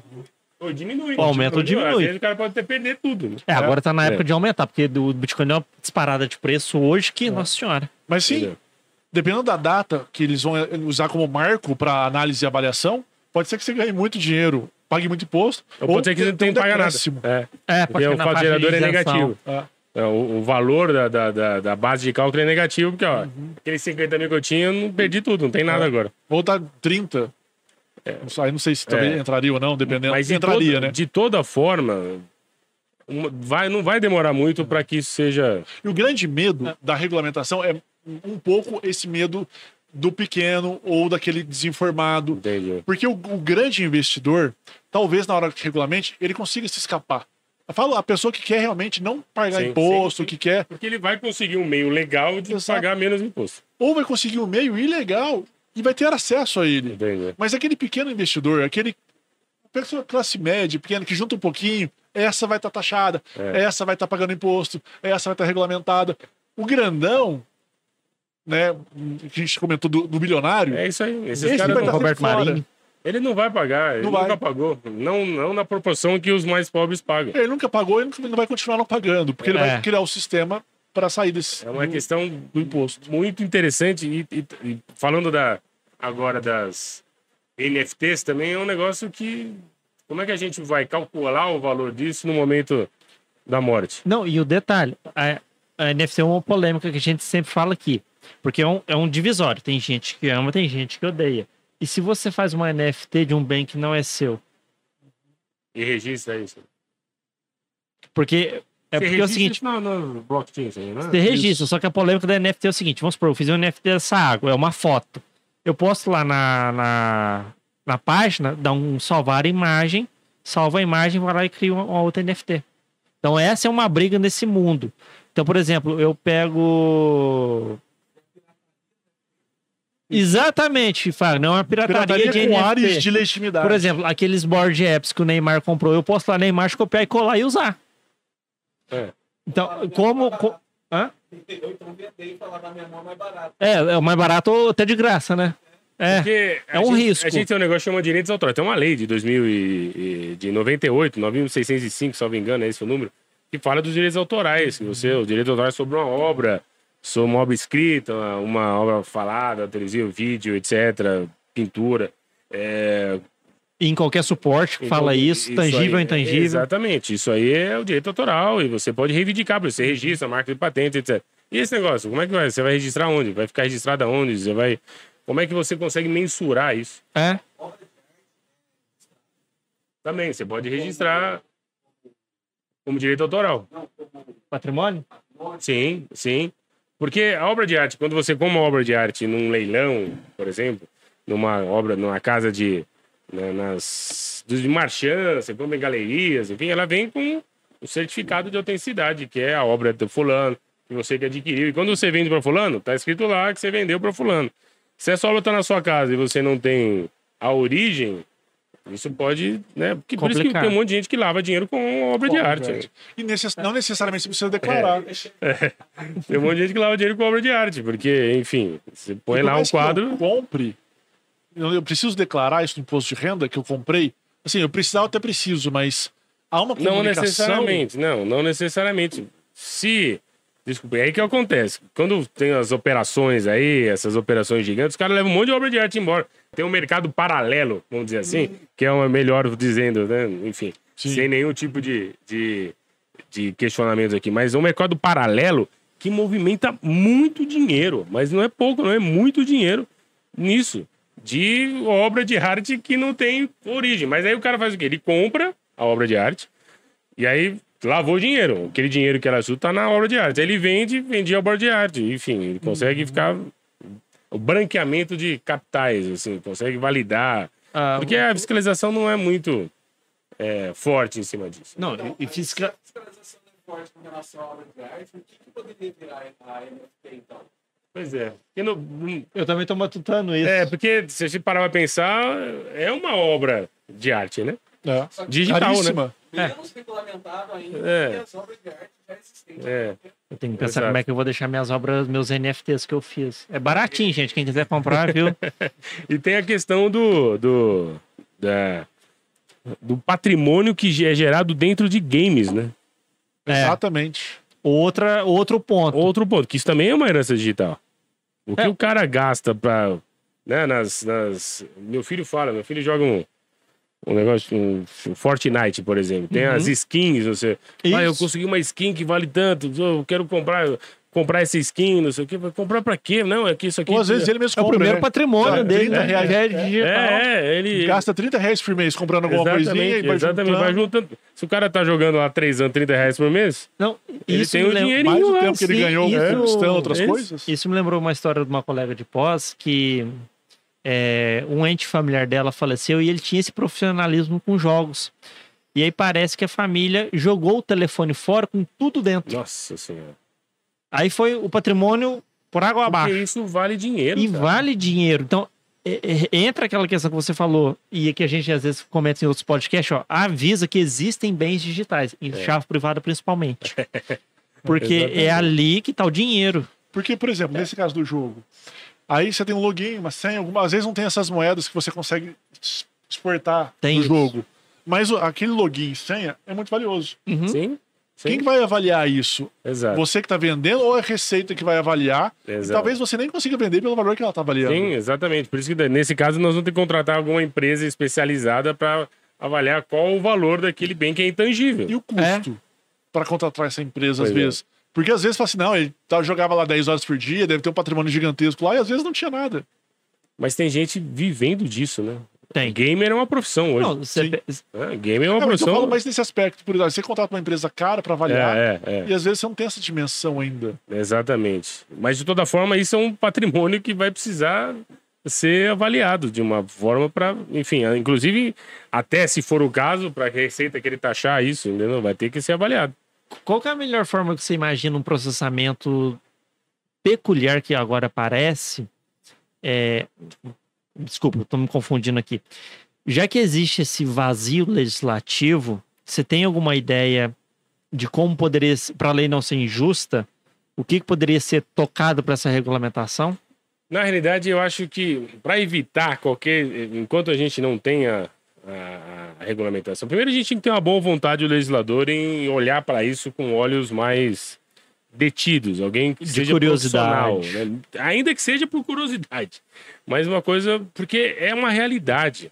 O que eu falo, eu dou aula de direito de família também, e só fazendo um parênteses aqui. É, esse ano, em, 2000, é, em 5 de maio, acho que é 5 de maio é, desse ano, nós vamos completar 11 anos de uma decisão que foi histórica. Uma decisão que reconheceu a união estável de pessoas do mesmo sexo. A união estável homoafetiva. E era algo que a gente vinha discutindo desde o início lá dos 2000 e que chegou em 2011 e foi um- Pacificou. pacificou. A gente já tem 11 anos discutindo isso. É, que não tem mais essa discussão. E isso é normal. E o que a pessoa faz da vida particular dela, é dela. Você não tem nada a ver com isso. Ponto. É, o Estado não tem que falar, ah, aí- isso não é. É, é. E aí que tá, né, William? A gente tá falando de, um- de uma coisa básica, basilar, e só foi reconhecido em tese em 2011. 2011. Isso existe desde que o mundo é mundo. Uhum. né? Exatamente. Simples assim, mas o Estado, não, aqui, não. o Estado agora reconheceu e pronto, tá lá. Um homem, homem com uma mulher com mulher, pode ter união estável, casamento, não importa. Vai ser e é reconhecido pelo Estado. E a família, porque importa é o que eles estão sentindo e você não tem nada a ver com isso. Ponto. Isso é uma. Simples assim. O que a gente está discutindo agora é, e o direito tá nesse, nesse ponto, é um negócio que chama poliafetividade. Ou poliamor, como dizem. Teve uma notícia no, na, no G1 semana passada de um casal que já era casado há 15 anos e que começaram a namorar. Esse casal começou a namorar uma, uma outra menina lá, uma influencer, e formaram um trisal. Beleza. O que, que você tem a ver com isso? Nada. E o Estado fala: não, isso não é família. Não é por que não é família. Porque você está falando, você está dentro de uma caixinha falando isso, não é? É, a situação está acontecendo nos nossos olhos, isso está acontecendo. O Estado precisa dar, é, é, é, conferir e proteger, conferir direitos e proteger essas pessoas. Ou seja, isso é uma instituição, uma família. Que é o grande E não o ponto. contrário, né? É não o contrário, porque isso gera direitos e obrigações. Reconhecer a família não faz tanto parte do Estado, mas proteger aquela Sim, relação, sim. Exatamente. Proteger como uma entidade familiar. Não pode discriminar. Não, isso não é família. Quem, quem falou que não é família? Onde é que você tem o conselho de família? Tem É. um conselho de família na Lei Maria da Penha, que é muito interessante, que eu acho que é o melhor conselho de família, que diz que família são as pessoas que são ou se consideram aparentadas. São ou se consideram aparentadas, independentemente de laço sanguíneo ou não. Isso, para mim, é o melhor conselho de família que tem. Porque, de repente, aqui nós temos uma família. A família do nosso querido Abel Ferreira, a família dele tá vindo para graças a Deus, renovou o contrato. e a família é a família Palmeiras, simples assim. É a família dele, de repente. Mas o que eu, quem vai dizer se é família ou não é a pessoa que está vivendo ali, Sim, perfeitamente. correto? E aí eles assumiram esse. Não dá pra alterar sentimento, né? Exatamente. Um externo vendo, não, você não vai Não, mais aí, gostar, isso aí, não. você não é Isso aí eu não concordo, não vale. É, é, não vale como. Porque não vale aonde? Onde é que tá esse sentido que você tá dizendo? Se for considerar É. por sentimento, muitas vezes é mais legítimo como família do que muitos casais. Sim, com certeza, com certeza. E aí esse casal assumiu, esse trisal se assumiu, né? Porque tava sendo uma situação chata, porque tava assim, do lado dela, ela estava dando em cima do marido da melhor amiga. E o cara estava dando em cima da amiga, da melhor amiga da mulher, não sei o quê. Ficou uma situação, resolveram assumir pronto. É um trisal e beleza. Só que isso tem repercussão na esfera jurídica. Porque se uma dessas pessoas querem terminar, não, não quero mais esse relacionamento, vou embora. Eles adquiriram direitos e obrigações naquela relação. Isso tem que ser regulamentado, tem que saber como é que vai fazer. Vai pagar alimentos, não vai pagar alimentos, vai dividir o patrimônio que jeito, como é que vai ser a divisão do patrimônio? Vai dividir em três. É. Três, ou como é que é? Vai a ser- partir de quando? Vai ter holding pra passar É, cotas. é isso aí, mas é verdade. E o que eu tô dizendo é essa questão da- das criptomoedas que tá aí já tem algum tempo e as coisas estão acontecendo. E se estão acontecendo, minimamente a gente precisa evoluir para ter um mínimo, o mínimo, não só das criptomoedas, mas da herança digital como um todo. Uhum. Isso é uma realidade. O que as pessoas hoje fazem na internet ganham muito mais dinheiro na internet do que Muito a mais. gente poderia pensar. E isso precisa, de uma certa forma, ter como né, a gente. Porque aí fala, "Pô, mas você quer regulamentar tudo, o braço do Estado em todos os lugares? Não, eu preciso minimamente criar um negócio que chama segurança jurídica. Para que os negócios sejam realizados de uma forma Sim. legal. O, o pessoal normalmente acha que a regulamentação, fazendo um paralelo aqui, é sempre uma interferência do Estado, mas eu também tenho aquela regulamentação que afasta o Estado. Sim. E é onde você tem uma segurança jurídica para a relação entre particulares ser mantida. Sim, exatamente. Porque o Estado não vai poder estar em todos os lugares ao Não, mesmo e é tempo. impossível, senão você tem um estado de exceção. Exatamente. E aí Não o, está de direito. O, o- o exercício de abstração que faz o legislador, ele não vai conseguir né, ter todas as hipóteses ali. Mas não duvidemos do legislador O grande brasileiro. É, esse é o problema. Esse é o É, problema. O grande ponto é quando se discute. Porque, por exemplo, nesse caso em específico, vamos com com audiências públicas, no Congresso, essas É. coisas do gênero. Dependendo de quem participa, é tendencioso para um lado. Sim, Sim. Dependendo, porque se você fala assim, não, vamos levar entusiastas de criptomoedas. entendi. Talvez eles busquem que o Estado quase não regulamente. Uhum. Sim. Vamos levar críticos de criptomoeda. Talvez esse vai tentar estrangular o máximo possível essa liberdade que as pessoas possuem Exato. em relação à criptomoeda. Mas aí tem que ter o papel do legislador que tem que mediar isso aí. E pegar um pouco de cada e fazer um mínimo. É um E estado quem mínimo. que é esse legislador? São pessoas que às É, vezes que não têm o noção menor conhecimento. do que faz. Mas isso não é só na área de criptomoedas, isso é, na- isso é em todas as áreas. No direito de família e sucessões, cara, a gente passa cada perrengue, porque os caras não conversam, assim, os caras modificam a lei ali, esquecem de modificar outra que é correlata, sabe? Um negócio que. E aí a gente tem, como advogado, ficar fazendo o quebra-cabeça, montando esse quebra-cabeça, e aí nós vamos levar essa tese para um terceiro.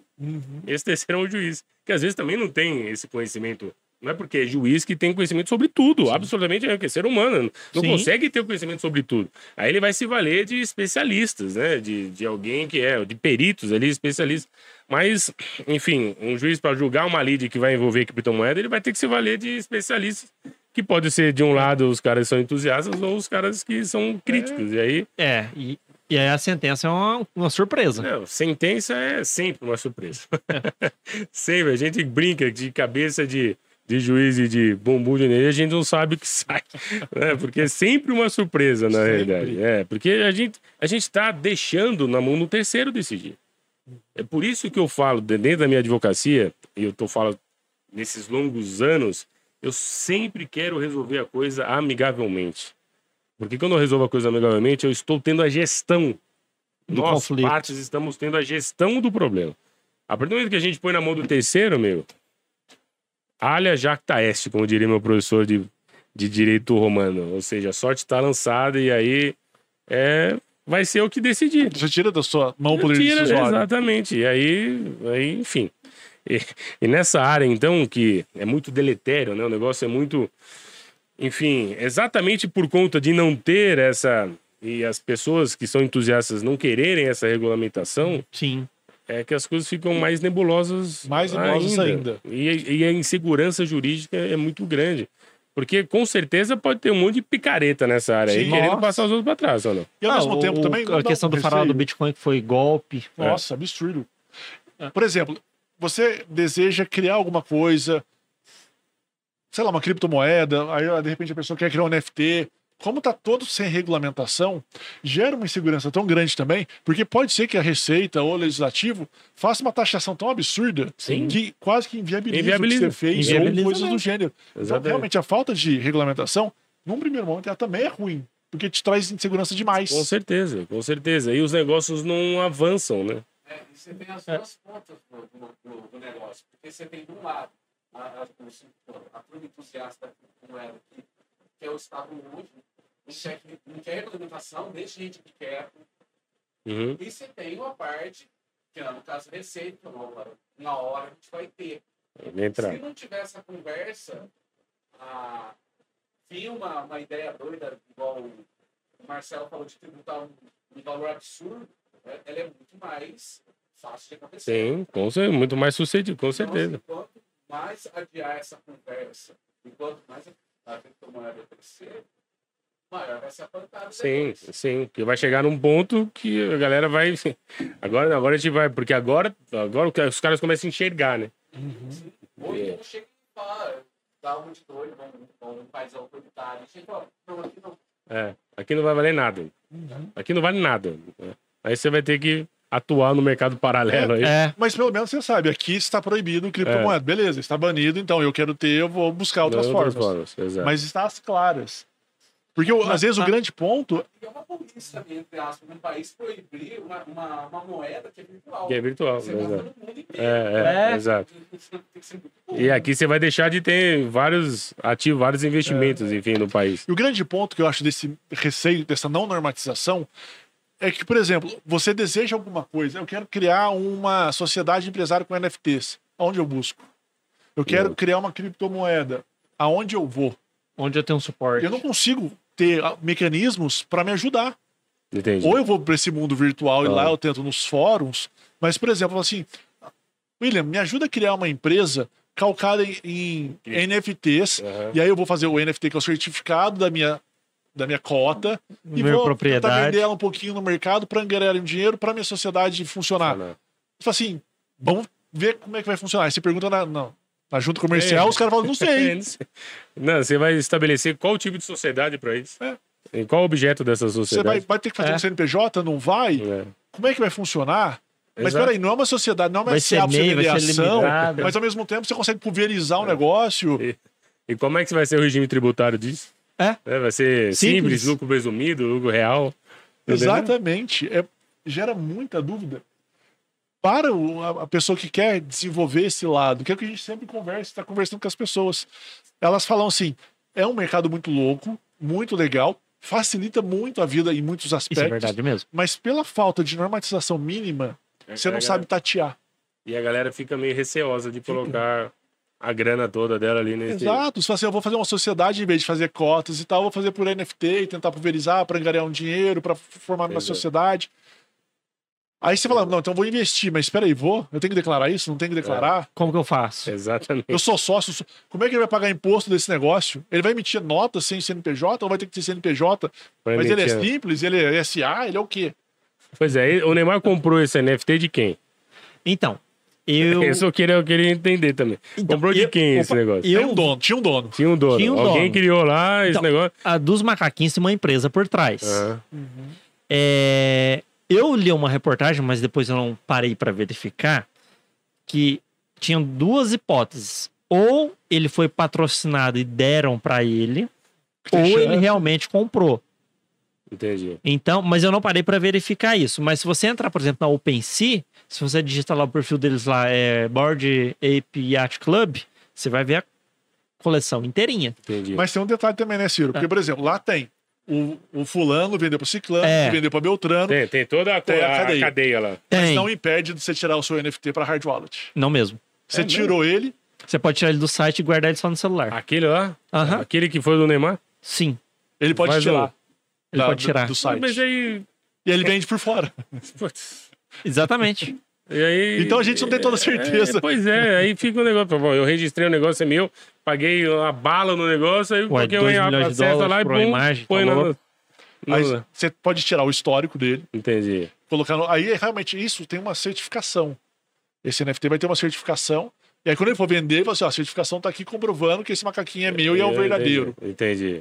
Não aquele que você tirou de lá, fez uma cópia. Exato. É, e- Mas você perde um pouco esse, esse histórico. É, é mais ou menos o seguinte: você vai lá no Louvre, tira a foto da Mona Lisa, É. né, que tá lá.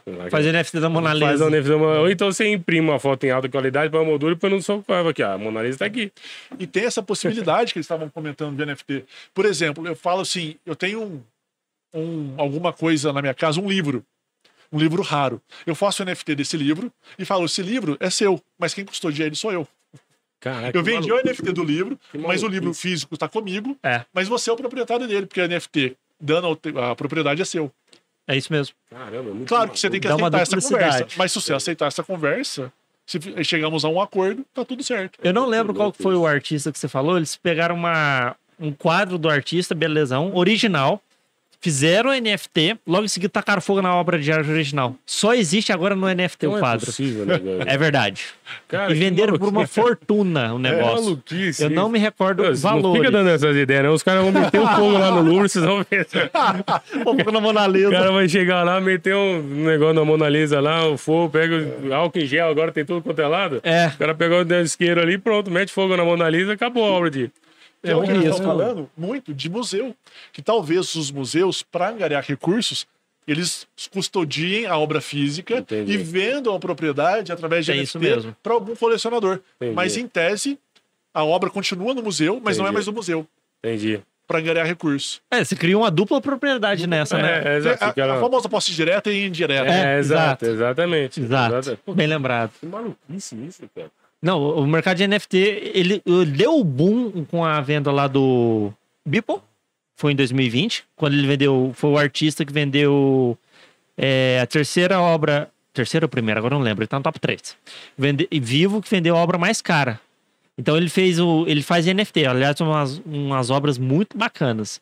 Ele, fe, ele fazia isso desde 2007 ou 2009. Então ele tinha 5 mil imagens. Ele Caramba. fez uma montagem das 5 mil. O título era Todo Dia nos primeiros 5 mil dias. E vendeu o, o NFT da, do conjunto da obra todo por 70 milhões de dólares. Caramba! Jesus, velho. eu soube de né, NFT. E a obra, e a obra é virtual. E a obra é só virtual. Ele criou uma híbrida agora também. Aí, Cara, que maluquice. É tipo um- uma estátua que tem, ela tem umas telas de LCD e ele pode mudar o que a tela aparece conforme o NFT que ele adquire, alguma coisa assim. Eu soube de NFT pelo meu filho de 11 anos, que, que é um moleque que é antenado nisso aí, enfim, de game, essas coisas. Mas você viu o NFT que o Neymar comprou? Que que é isso? Vamos- Eu não faço ideia o que, Vamos que é começar NFT. pelo começo. É, o que, que é NFT? Vamos Traduz pra mim o que, que é. NFT. Não, isso, mas isso tem valor, cara? Tem, cara. O cara pagou uma grana, não sei o que. Cara, falou, você não queria os NFT então aí, pô? Não, Quem sabe? no Twitter tem um perfil que é assim, todo dia o NFT de graça. Aí tem sempre um board ape lá. Dia 58, tá lá, você copia e salva a imagem, pronto, eu tenho. Eu pus o meu foto de perfil do Instagram uma Sabe, vez. sabe a brincadeira que você comentou do seu filho criar? Teve um cara, eu não sei se é na Índia, no Paquistão, ele tirou uma foto dele todos os dias na frente do computador durante um ano. E vendeu isso como NFT e ganhou muito dinheiro. Cara. É a foto dele, todo dia ele sentava na frente do computador. Mas Foto ideia dia boa. um. Foto dia dois. Ele Aí- faz um, um quadrão assim com todas as fotos aí. E uma, uma galera comprou essa fo- essas fotos dele e pagou caro. Porque entrou nesse lance da arte. A gente não sabe É. se a pessoa tá lavando dinheiro, se a pessoa tá apostando que isso vai, Vai render um dinheiro frente. no futuro, porque realmente são valores. Porque a gente tá muito no mercado nesse, nessa efervescência. É, exatamente. Então, às vezes a pessoa fala assim: criou um negócio aqui, não, peraí, deixa eu comprar, porque eu não sei se vai dar dinheiro, se der dinheiro, bum, comprou. Não, mas agora eu vou trazendo outro exemplo. O... A gente falou do Neymar, a gente trabalha muito com NFT, questão de imagem, né? Mas o. Como é que é o nome daquele cantor brasileiro? O Matue, ele vai lançar uma música em NFT. É mesmo? É. é. Até PDF, eu acho. Também. Porque o NFT é, é não... Não fungible token. Token não, fungível, é, não, token não teoricamente. fungível, é, é. Mas eu copio e cola funciona. É, mas, mas ele é não fungível, por quê? Porque ele te dá um certificado de propriedade. Não, verdade que Então, Sim, sim. Isso É que eu entro na copia, mas polêmica. Pois é, mas quem é que certifica isso? Eu quero saber. Porque o que acontece? Se eu ó, vou fazer o desenho dessa maçã aqui, que o, que o Steve Jobs fez lá atrás, ele criou essa maçã, ele registrou isso aqui no, no NPI da, dos Estados Unidos. Sim, Isso aqui, esse desenho aqui é da, da época. da Apple e pronto. Ninguém mais pode utilizar esse desenho. Então tem um órgão que certifica que a propriedade é minha. Isso. E quem é que certifica a NFT? Na blockchain. Porque aí você dá, você, você dá o carimbo de tempo e hora. Quem registrou Quem primeiro responde Primeiro, É, mas é blockchain, por exemplo, da OpenSea. é da OpenSea. Que Aí é um cada site que blockchain. vende NFTs. Isso. Então você vai lá e registra lá. Mas não necessariamente você é o primeiro. É. Você pode ter ido em outro site e registrado lá primeiro. Ou e aí eu copiei por sua ideia exemplo. e registrei aqui. Pois é, e aí como é que eu trago isso pro mundo material e vou discutir sem juízo? Ó, fulano pegou minha NFT e é minha. É. E aí? Exato. Eu falei sem juízo, faz o quê? que é isso? É, é um problema jurídico que É. se transforma. Exato, isso aí não tem regulamentação nenhuma. E aí é indenização. Aí a É, ele gente tá vendendo tipo minha assim. NFT que é minha, ele não podia vender, já vendeu um monte de cobra, não sei o quê, já ganhou dinheiro e tal, e eu quero minha indenização. E o juiz, Deixa eu olhar qual blockchain foi o "Faz em primeiro. que eu vou decidir Aonde isso que você aqui? olha mesmo? Só pra eu entender. Mas é isso. É, é um obstáculo. Não, o juiz está perguntando se é no DOS que olha. É MS-DOS. Pode ser. Ou tinha... Essa foi boa, Eu tinha uh, Word Art, né? Pra ver se deve ter naquele. Não, cara, Mas e- tinha uns um negocinho anterior que fazia. Lembra? Chamava. Putz, esqueci. Print, sei lá, Paint Brush. Lembra do Paint Brush? É, deve ser lá no Paint Brush que deve estar isso. E aí a gente entra nessa sucessão patrimonial de novo. Um do macaquinho, o Neymar pagou 6 milhões. Beleza, tá divulgado, a Receita consegue mensurar. E esses outros que eu compro, mas com potencial de valorização gigantesco, O como tipo é os que vai meus. mensurar? E eu vou declarar isso? Vou falar Pois assim, ó, é. no meu inventário, olha, tem um NFT minha lá no É. OpenSea, O que? que em tese custa 100 mil, ou custa mil. Você pode fazer, de repente, lá dentro de uma holding dessa, fazer alguma coisa disso, colocar isso como um mensurável, minimamente de valores, enfim. Ou então, uma outra hipótese, é você fazer um testamento Que é uma Enfim, saída muito que é uma boa. saída, mas o testamento não evita o inventário, então eu não gosto de falar de testamento. testamento pra mim é igual orelhão. Um dia ele serviu pra alguma coisa, hoje não serve pra nada. Um dia ele vai, ele vai, ah, eu tinha um orelhão, ele põe a ficha, né? tinha o testamento, Tinha o testamento cartão, não serve pra eu nada. peguei o olheirão com ficha, cara, com aquele cartão da Oi lá sem inserir e as unidades? Eu caindo. peguei orelhão é com ficha mesmo, cara. Ficha. Ficha Não, moedinha, assim, ó. Não, o meu foi orelhão Nutella, então. É, Foi, esse no aí, esse aí é. Nutella, pô. É, eu quero. Com fichinha, né? Na, na época eu morava em São Bernardo do Campo, era CTBC, Companhia Brasileira Borda do Campo, alguma coisa assim. E era orelhão. E quando você queria passar trote, você apertava várias vezes o, o gancho assim do orelhão você discar os números. Você partia os números, aí você conseguia pegar a linha e fazer um trote. Ô, louco. É, exatamente, o código Morse. É, dois, exatamente. Isso é old school. É, old Porque passar troca de casa era caro. Passar trocha não passava, eu passava de vez em quando, mas eu, a ligação eu cobrava pra lá pra casa, eu já não sei quantas minha mãe atendeu. 90, 90 e o número do 90, telefone. 90. Pois é, é isso aí. Orelhão, eu peguei orelhão de disco. Não, É. o meu foi Nutella mesmo. O meu já tinha É, os de dígitos. Teclado, pô. É. É, o Cira. O Cira é... É, Cira é novinho, né? novinho, Eu novinho. tô, eu tô jovem. Ele não sabe o que é 45. Não sabe, Ciro, que é um 45? Não, Não, um 4-5. é um disque amizade. Então, os fóruns de internet eram 45 no telefone. É. Vocês ficavam 45 e entrava uma salinha com, sei lá, 5, 6 pessoas pra conversar. É, Bate-papo UOL da telefonia. é, Exatamente. bate-pó. É, sala de bate-pó. né? É, Você mas quer teclar comigo, né? É. Tinha esse negócio mesmo, cara. Era verdade. Sim, isso aí é as antigas, né? É. Quando a internet era Não. de escada ainda, né? Eu peguei internet escada, fazia barulho pra acessar. Hum, Eu é, lembro disso. Ah, é. Menos mal, menos É, mal. pelo menos. Tem uns pontos agora. Não, eu- eu- de internet eu sou raiz. Eu sou raiz. Tinha um CDzinho da. É, a Tinha América mesmo. Online. América Online. É O verdade. primeiro computador que veio, veio um CDzinho da, Monitor de tubo. da tua. Você já atuou em algum caso envolvendo cripto? Cara, até hoje, ainda não. Ah, queria Ainda- voltar no negócio. Você Ainda falou não. que investiu em nanocriptos naquela época. É, eu não Você faço lembra? ideia onde é que tá isso. Perdeu a chave privada. É isso que pergunto. não. Você lembra o que você comprou e aonde você comprou? Não. É. Um bilhão. Cara, eu juro que eu negado. lembro que eu paguei um valor X lá pra ter um curso, não sei o que, ganhava as nano e tal, não sei o que, que tava numa carteira. Cara, eu não faço ideia, eu já tentei procurar isso depois. que- Isso foi em 2016, 2017. Às vezes o William é bilionário não tá sabendo. Pois, É verdade. Já tem uma holding aí pra. eu juro fazer. eu não sei. Eu liguei na Empico e falei, no dia tal, eu comprei esse negócio, não sei o quê. Ah, não sei, não- ninguém me consegue falar onde é que tá. Eu lembro que eu tinha, um, acho que em torno de uns 3 mil nano coins que eu não faço ideia pra onde foi parar. E nem o Não, nome. pro- procura que É, pode estar nem o valendo. Não nome. tem nenhum nome. Não, É. É É, verdade. eu não faço ideia de que, que foi, como é que tá, onde é que tá, enfim. De onde vem? de onde pra onde foi. O que você comprou foi a- o curso. E aí a Empíricos colocou na carteira dela, sabe? É, isso lá qual é a que ela exatamente. criou. É um. A, Tem a isso. Nano a. Nano, Nanocoin. Foi mais ou menos isso que aconteceu. Porque ela não te entrega. Fala, toma aqui pra você. É, Ela É. fala assim, tô, custo... tô em tese custodiando ali pra você. exatamente. Só que isso tem mais ou menos. Acho que foi 2016 ou 2017. E eu lembro que eu fiquei pagando, sei lá, uns cinco meses eu fiquei pagando o negócio. Ele, não, isso vai dar dinheiro e. Eu não sei onde é que foi. Eu sou Não sei onde foi o dinheiro. isso. É, não sei pra quem, não sei pra onde foi e ferrou. Eu já, já tentei descobrir. Não, mas você vai dar sorte. Eu, eu vou tentar descobrir de novo isso. Aí você Pô. conta essa história pra nós. É. Só falar isso pro seu filho. Ele fala, não, pode deixar que eu resolvo isso aqui, pai. Também. É, exato, é verdade. Pô, na época o Lucão não viu, Lucão, resolve isso aqui que É. eu tenho a grana aí. Se ficar, eu dou 5% parte é você. teu. Ele vai, Não, vai é, correr é atrás. um pô. dinheirinho bom, ué. Aí você olha assim, não, 5% é muito, filho, peraí. Meio é por porque não cento. tem ideia. Deixa eu saber o saldo, depois eu vejo a É, porcentagem. não sei, não tem ideia de quanto que isso pode valer hoje. Enfim, não sei. E é, e é Sinceramente. normal.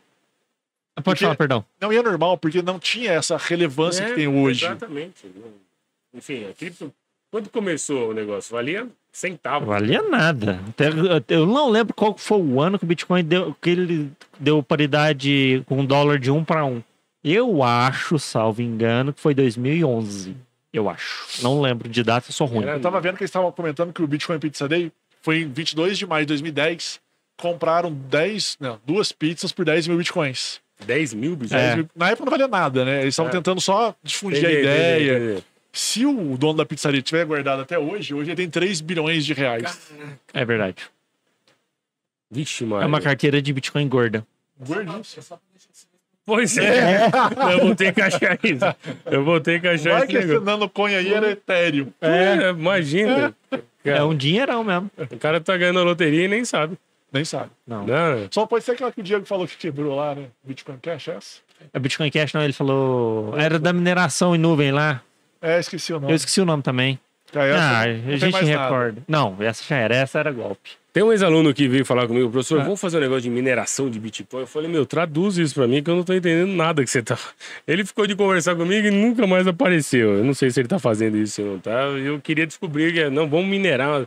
Eu não tenho um equipamento muito bom, eu comprei um equipamento aí que dá. Eu falei, beleza, cara, mas como é que faz isso?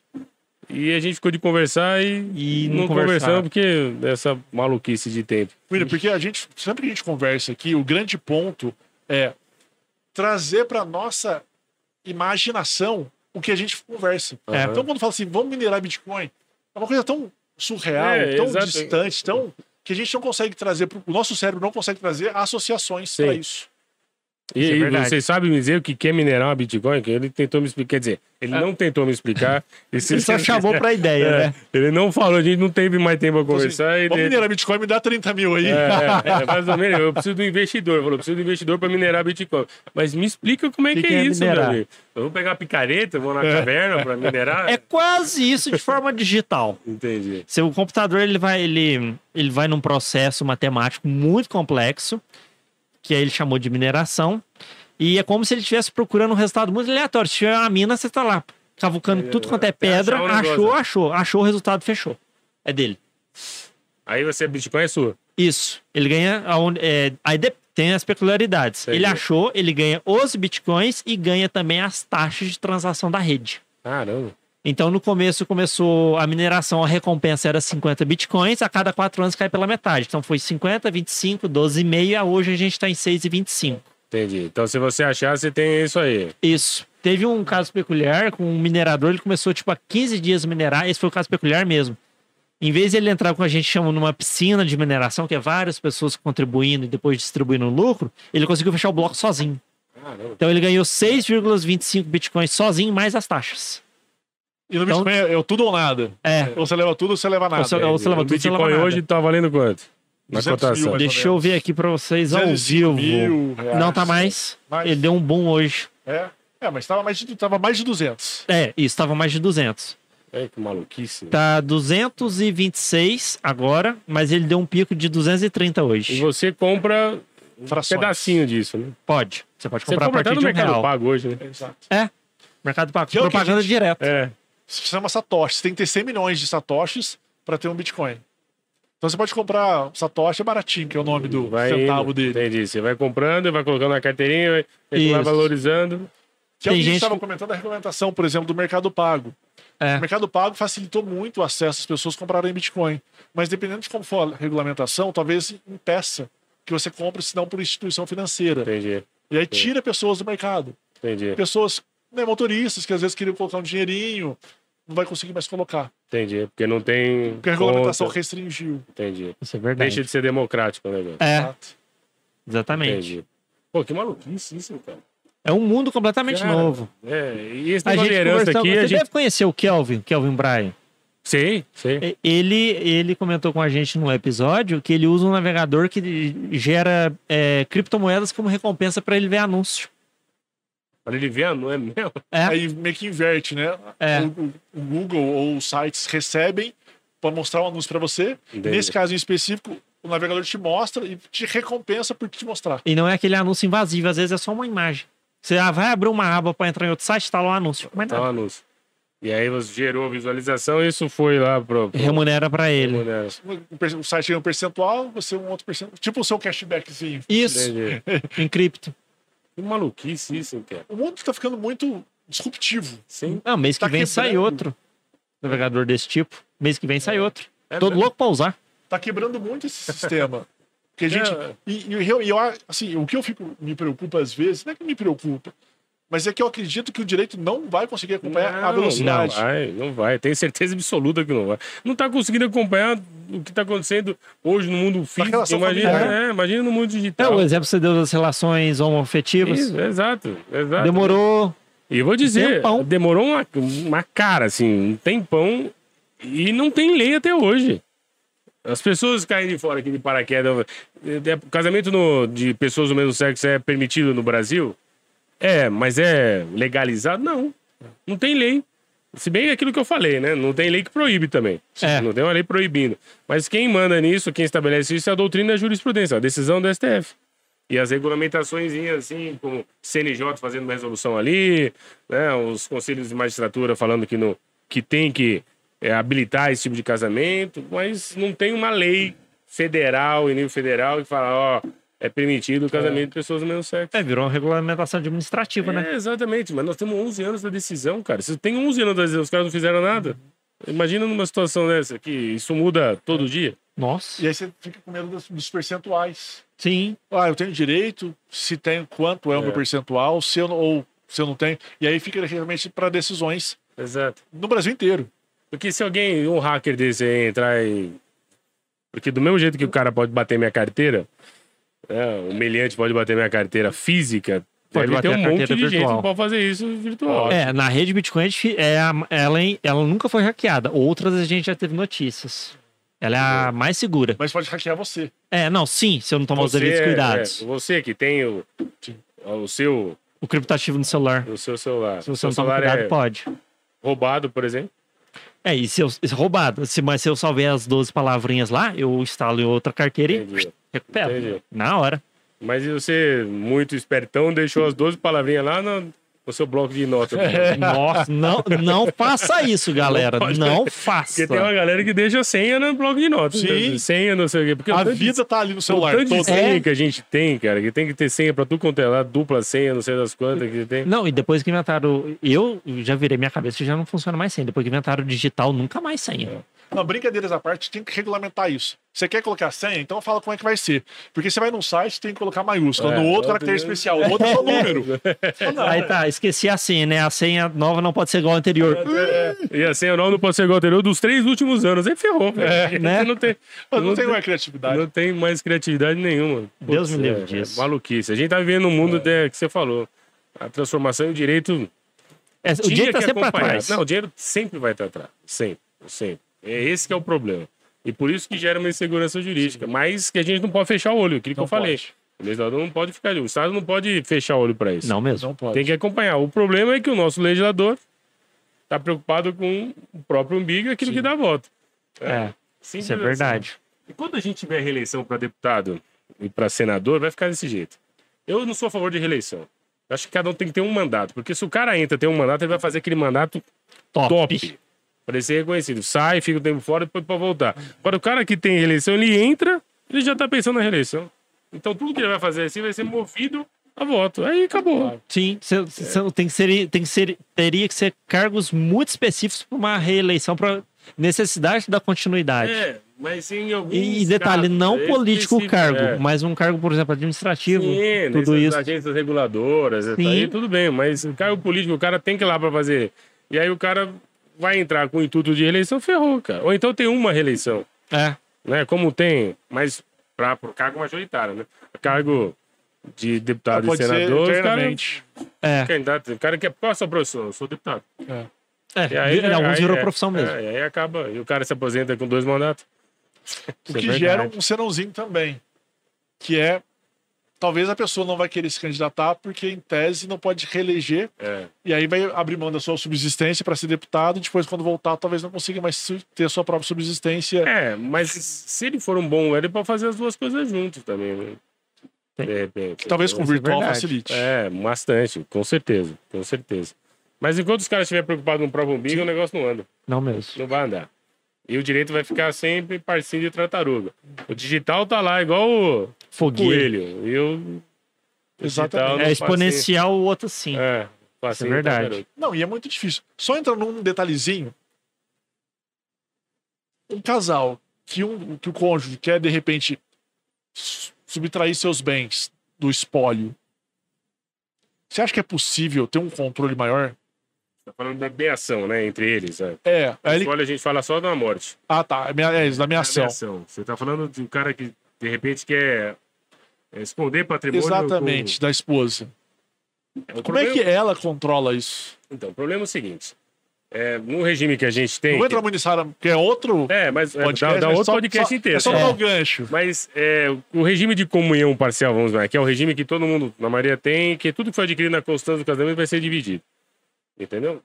O, o que eu falo é exatamente a origem. Então, se o cara comprou um carro lá, beleza, durante o casamento, pouco importa se a, se a outra, o outro cônjuge teve ou não teve participação, o carro é do casal.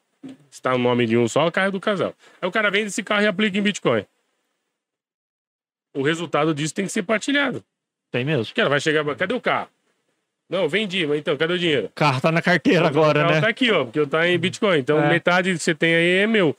E aí, o problema é que vai estar no nome dele, essa chave, aqui. E aí vai Exato. fazer o divórcio depois. Isso aí vai ter que ser partilhado.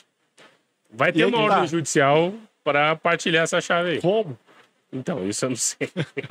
É, a gente entra nesse. Se, se realmente a pessoa quiser esconder o patrimônio, tiver essa intenção ruim, Sim. vai ser muito difícil, às vezes, o outro cônjuge tentar solucionar esse problema. Entendi. Porque, mas não pode vir uma, uma ordem judicial, falar, bloqueia aquele, aquela transação para aquele... Se já se bloquear tiver quem, né? colocado numa carteira física, não tem como. É. Entendi. Tá lá na carteira dele no bolso? Ela vai ter que achar o física. pendrive. Ah, procura um pendrive na sua casa. Entendi. E aí vem aquela ordem do juiz lá para bloquear A hard é. wallet. a hard wallet. E onde é que tá essa hard wallet? Exato. Aí fala, não, peraí, tá aqui comigo. Ou, ou, na verdade, o cara não vai guardar na casa dele. Não, vai Ele guardar sabe que a esposa Vai tentar achar. Não, ele deixa um pendrive falso fingindo que é uma hard wallet. É uma possibilidade da pessoa fazer de má fé isso. E não tem, não tem, não, não- se não quiser, o cara não. Sob pena de multa, o cara vai aplicar um monte de multa, não tem bem nenhum para executar essas Não, multas. e pior, ele pode tirar 80%, 90% do valor, deixa 10%, e Entrega. entrega. Vou dividir aqui. 50. É. Não, isso você pode fazer assim, né? Porque, enfim, você vai divorciar, tira o dinheiro da, da conta, da, do seu investimento, só deixa lá um tanto. No dia do divórcio tinha tanto. É isso que eu vou partilhando. E o restante? Não sei onde tá o restante. Gastei. Já é difícil, Com, realmente. com dinheiro? Com dinheiro, que em tese você consegue ter lastro. É, exatamente. Você consegue rastrear pra onde foi. Entendeu? Agora você vai saca na boca do caixa o dinheiro. Como você vai saber pra onde foi como o dinheiro? Não, eu saquei, beleza. Tinha 200 mil, saquei, saquei 150, deixei 50 na conta. Cadê os outros 150? Não sei. É Gastei. verdade. Ah, então você vai ter que me dar. Tá. Se eu provar que é seu, eu vou te dar, mas não, não tem de onde tirar. Acabou. Caraca. No- o direito não dá instrumentos suficientes para a pessoa ser amparada nesses é, aspectos. É difícil, ainda mais nessa, nesse. Porque aqui eu consigo ainda até provar que o valor é esse, então se a gente deve, eu vou cobrar. Enquanto você não, me pagar, você não vai poder ter nada no seu nome, etc. E vou conseguir receber de alguma forma, em algum momento, isso se não prescrever. Agora, isso aí, como é que eu vou fazer? Pra provar. Caraca. Porque ó, eu, eu investi os 50 mil que eu vendi o carro. Eu tenho hoje 5 milhões. Isso Mas... quando eu falo que eu investi em Bitcoin. É, Eu posso falar que eu coloquei na poupança. exato. Eu não coloquei. É, mas a proposta pelo menos é rastreável, né? Você consegue saber que o dinheiro tá lá. Você faz um, um pedido no banco, o banco vai fornecer essas É, ou sei lá, algo, né? Inventa outra É. história. Pois é, mas é, algumas, mas essas outras questões elas podem ser rastreáveis. Essa não tem jeito. Porque ele falou que eu investi 50, hoje vale 5 milhões, e na carteira que eu entrego para ela, essa aqui é a carteira, então você vai dividir, tem 20 mil. Ou eu falo, ah, eu vendi alguns para sustentar a gente, É, sei lá. exatamente, pode ser. Exatamente. Paguei um monte de conta nossa aqui, sobrou isso aqui, ó, os mesmos 50. E na verdade não, o cara tem 5 milhões lá. E é difícil, porque também não tem pessoa específica, especializada para essa análise.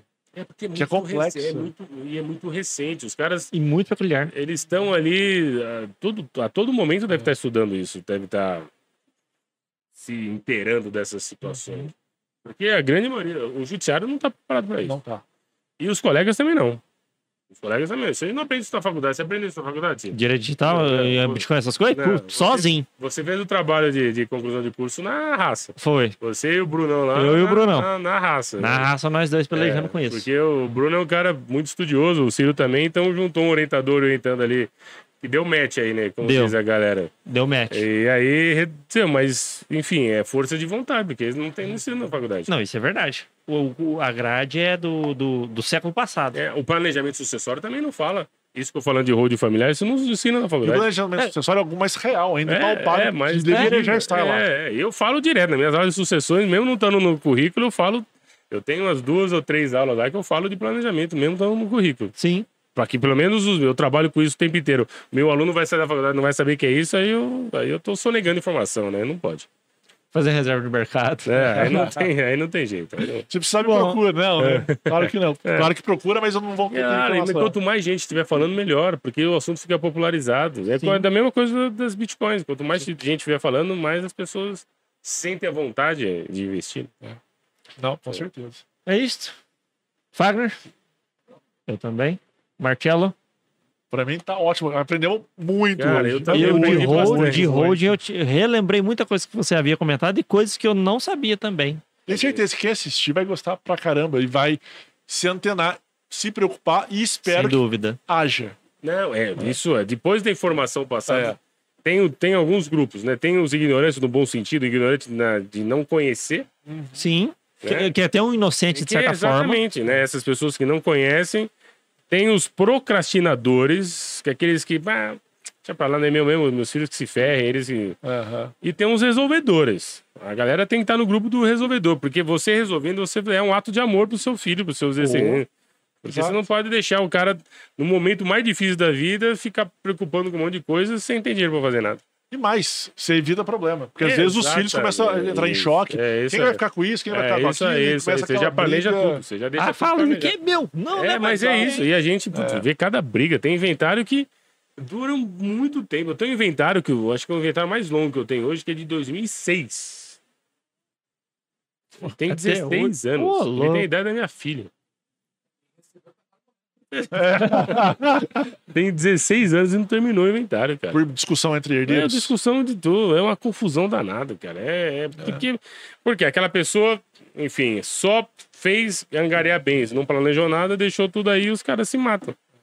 Não, e às vezes você luta tanto porque seus filhos sejam unidos, se amem, se respeitem. Nessa hora, o dinheiro vai zebra, mais alto. né? E é aquilo É. que todo mundo fala. Não necessariamente o herdeiro vai ser a pessoa propulsora da briga. Às vezes é o cônjuge. É o agregado. Que Exato. esses aí são ungidos de Deus.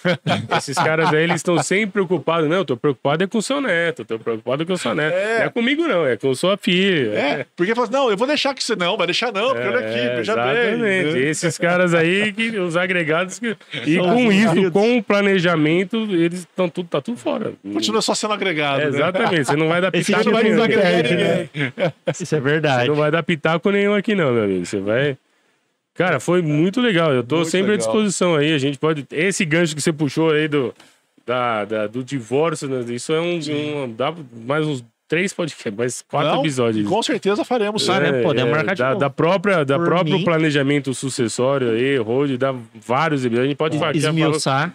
muito. essa questão. Porque muito que as pessoas que investem, né, elas estão preocupadas com o Então. planejamento. Você não Isso quer é- investir num negócio desse, morrer e perder a É, chave privada e seus herdeiros É. não terem direito. Exatamente. E, e aqui, a gente, exatamente. aqui a gente- Isso serve pro resto também. Sim, com certeza. não, e aí a gente cansa de falar. Guarda a chave privada e avisa que tem. É. É, exato. Avisa que tem. É isso aí. É William, isso. passa o- os seus contatos, suas redes sociais É. para as pessoas. Eu tenho meu. Instagram, meu Instagram é arroba prof.williamlouro, né? Lá eu tenho esse meu canal aberto, né? Que tem todas as minhas, as minhas publicações de, de, de- principalmente de planejamento patrimonial da família. O meu canal no YouTube é William Louro de Oliveira, então é só jogar isso lá, William com L só M de Maria, que eu também vira e mexe a cada um mês e meio, eu faço uma palestra online dando, falando sobre holding familiar, tratando disso, que é- acho que a informação é muito importante, Marcelo e Ciro. Isso que vocês fazem aqui é de suma importância, porque as pessoas precisam ter essa informação. Sim. Porque isso não pode ficar guardado, né? É, assim, O só conhecimento pra não foi feito para ficar retido. Exatamente, a gente precisa transmitir isso. Então, William Louro de Oliveira, William Louro de Oliveira é, no, no, no YouTube e no, no, no Facebook também, prof.william Louro. Nossa, show. É isso aí. Perfeito. E, e tô lá, tô na, tô na, tô na PUC. Abraço para todos os meus alunos. Cirão foi, foi egresso da PUC. A PUC pra mim é uma paixão. E é isso. Tamo Ah, aí. maravilha. Se precisar de mim, eu tô aí. Seus alunos Muito obrigado. assistam esse episódio que vai cair na prova. É, com É. certeza. Eu vou, eu vou passar o link aqui. Se não assistir, É. não dá um like lá. Exatamente, daquelas questões de canal, instituição todo- patrimonial. Exatamente. Vai, vou cobrar isso. É sobre isso. Muito obrigado pela atenção, Obrigado você. pela A gente vinda. agradece Foi mesmo. absurdamente proveitoso para mim, para o Ciro, tenho Oxe. certeza, para quem nos assistir, para o Fagner, Ótimo. enfim, para todo mundo. Eu acho que informação realmente é algo importante, tem que ser passada. E as Maravilha. pessoas têm que se preocupar e tomar decisões e resolver para realmente evitar problemas, Sim, evitar sabores rotineiros de vida. Exatamente. Ciro, obrigado. Uai, lógico, eu que agradeço você sempre aqui ao lado. Fagner, Fagner, obrigado também. quem não viu, ele fez assim, ó. Ah, a única coisa que eu queria Ah. comentar, pessoal, a gente gravou hoje, e agradeço mais uma vez, William, por isso, no- durante uma chuva. É. O Fagner, ele é Jedi no negócio de tirar barulho de chuva e, E tal. foi uma chuva. É, mas se É. aparecer um pouquinho, é, a gente pede desculpa mesmo, porque a gente tentou fazer o melhor. Ah, eu também faço minha desculpa em relação a só a mim. É, o Fagner até me chamou a atenção, deu um delay ali no meio do podcast, que sem querer eu estava falando muito perto do microfone, talvez eu abafei um pouquinho a voz da galera. Hum. Mas depois deu tudo certo. E tá, tá, tá chovendo pra caramba. Ainda. hein? Choveu pra caramba Não ainda. sei se meu carro tá aí na frente. né? tá no É. Tá João Rio, no João Pinheiro já. Valeu, gente. Valeu, Obrigado. obrigado. É isso. Pessoal, that's all, folks. Até terça que vem. Tchau, tchau. Valeu, obrigado. Inter.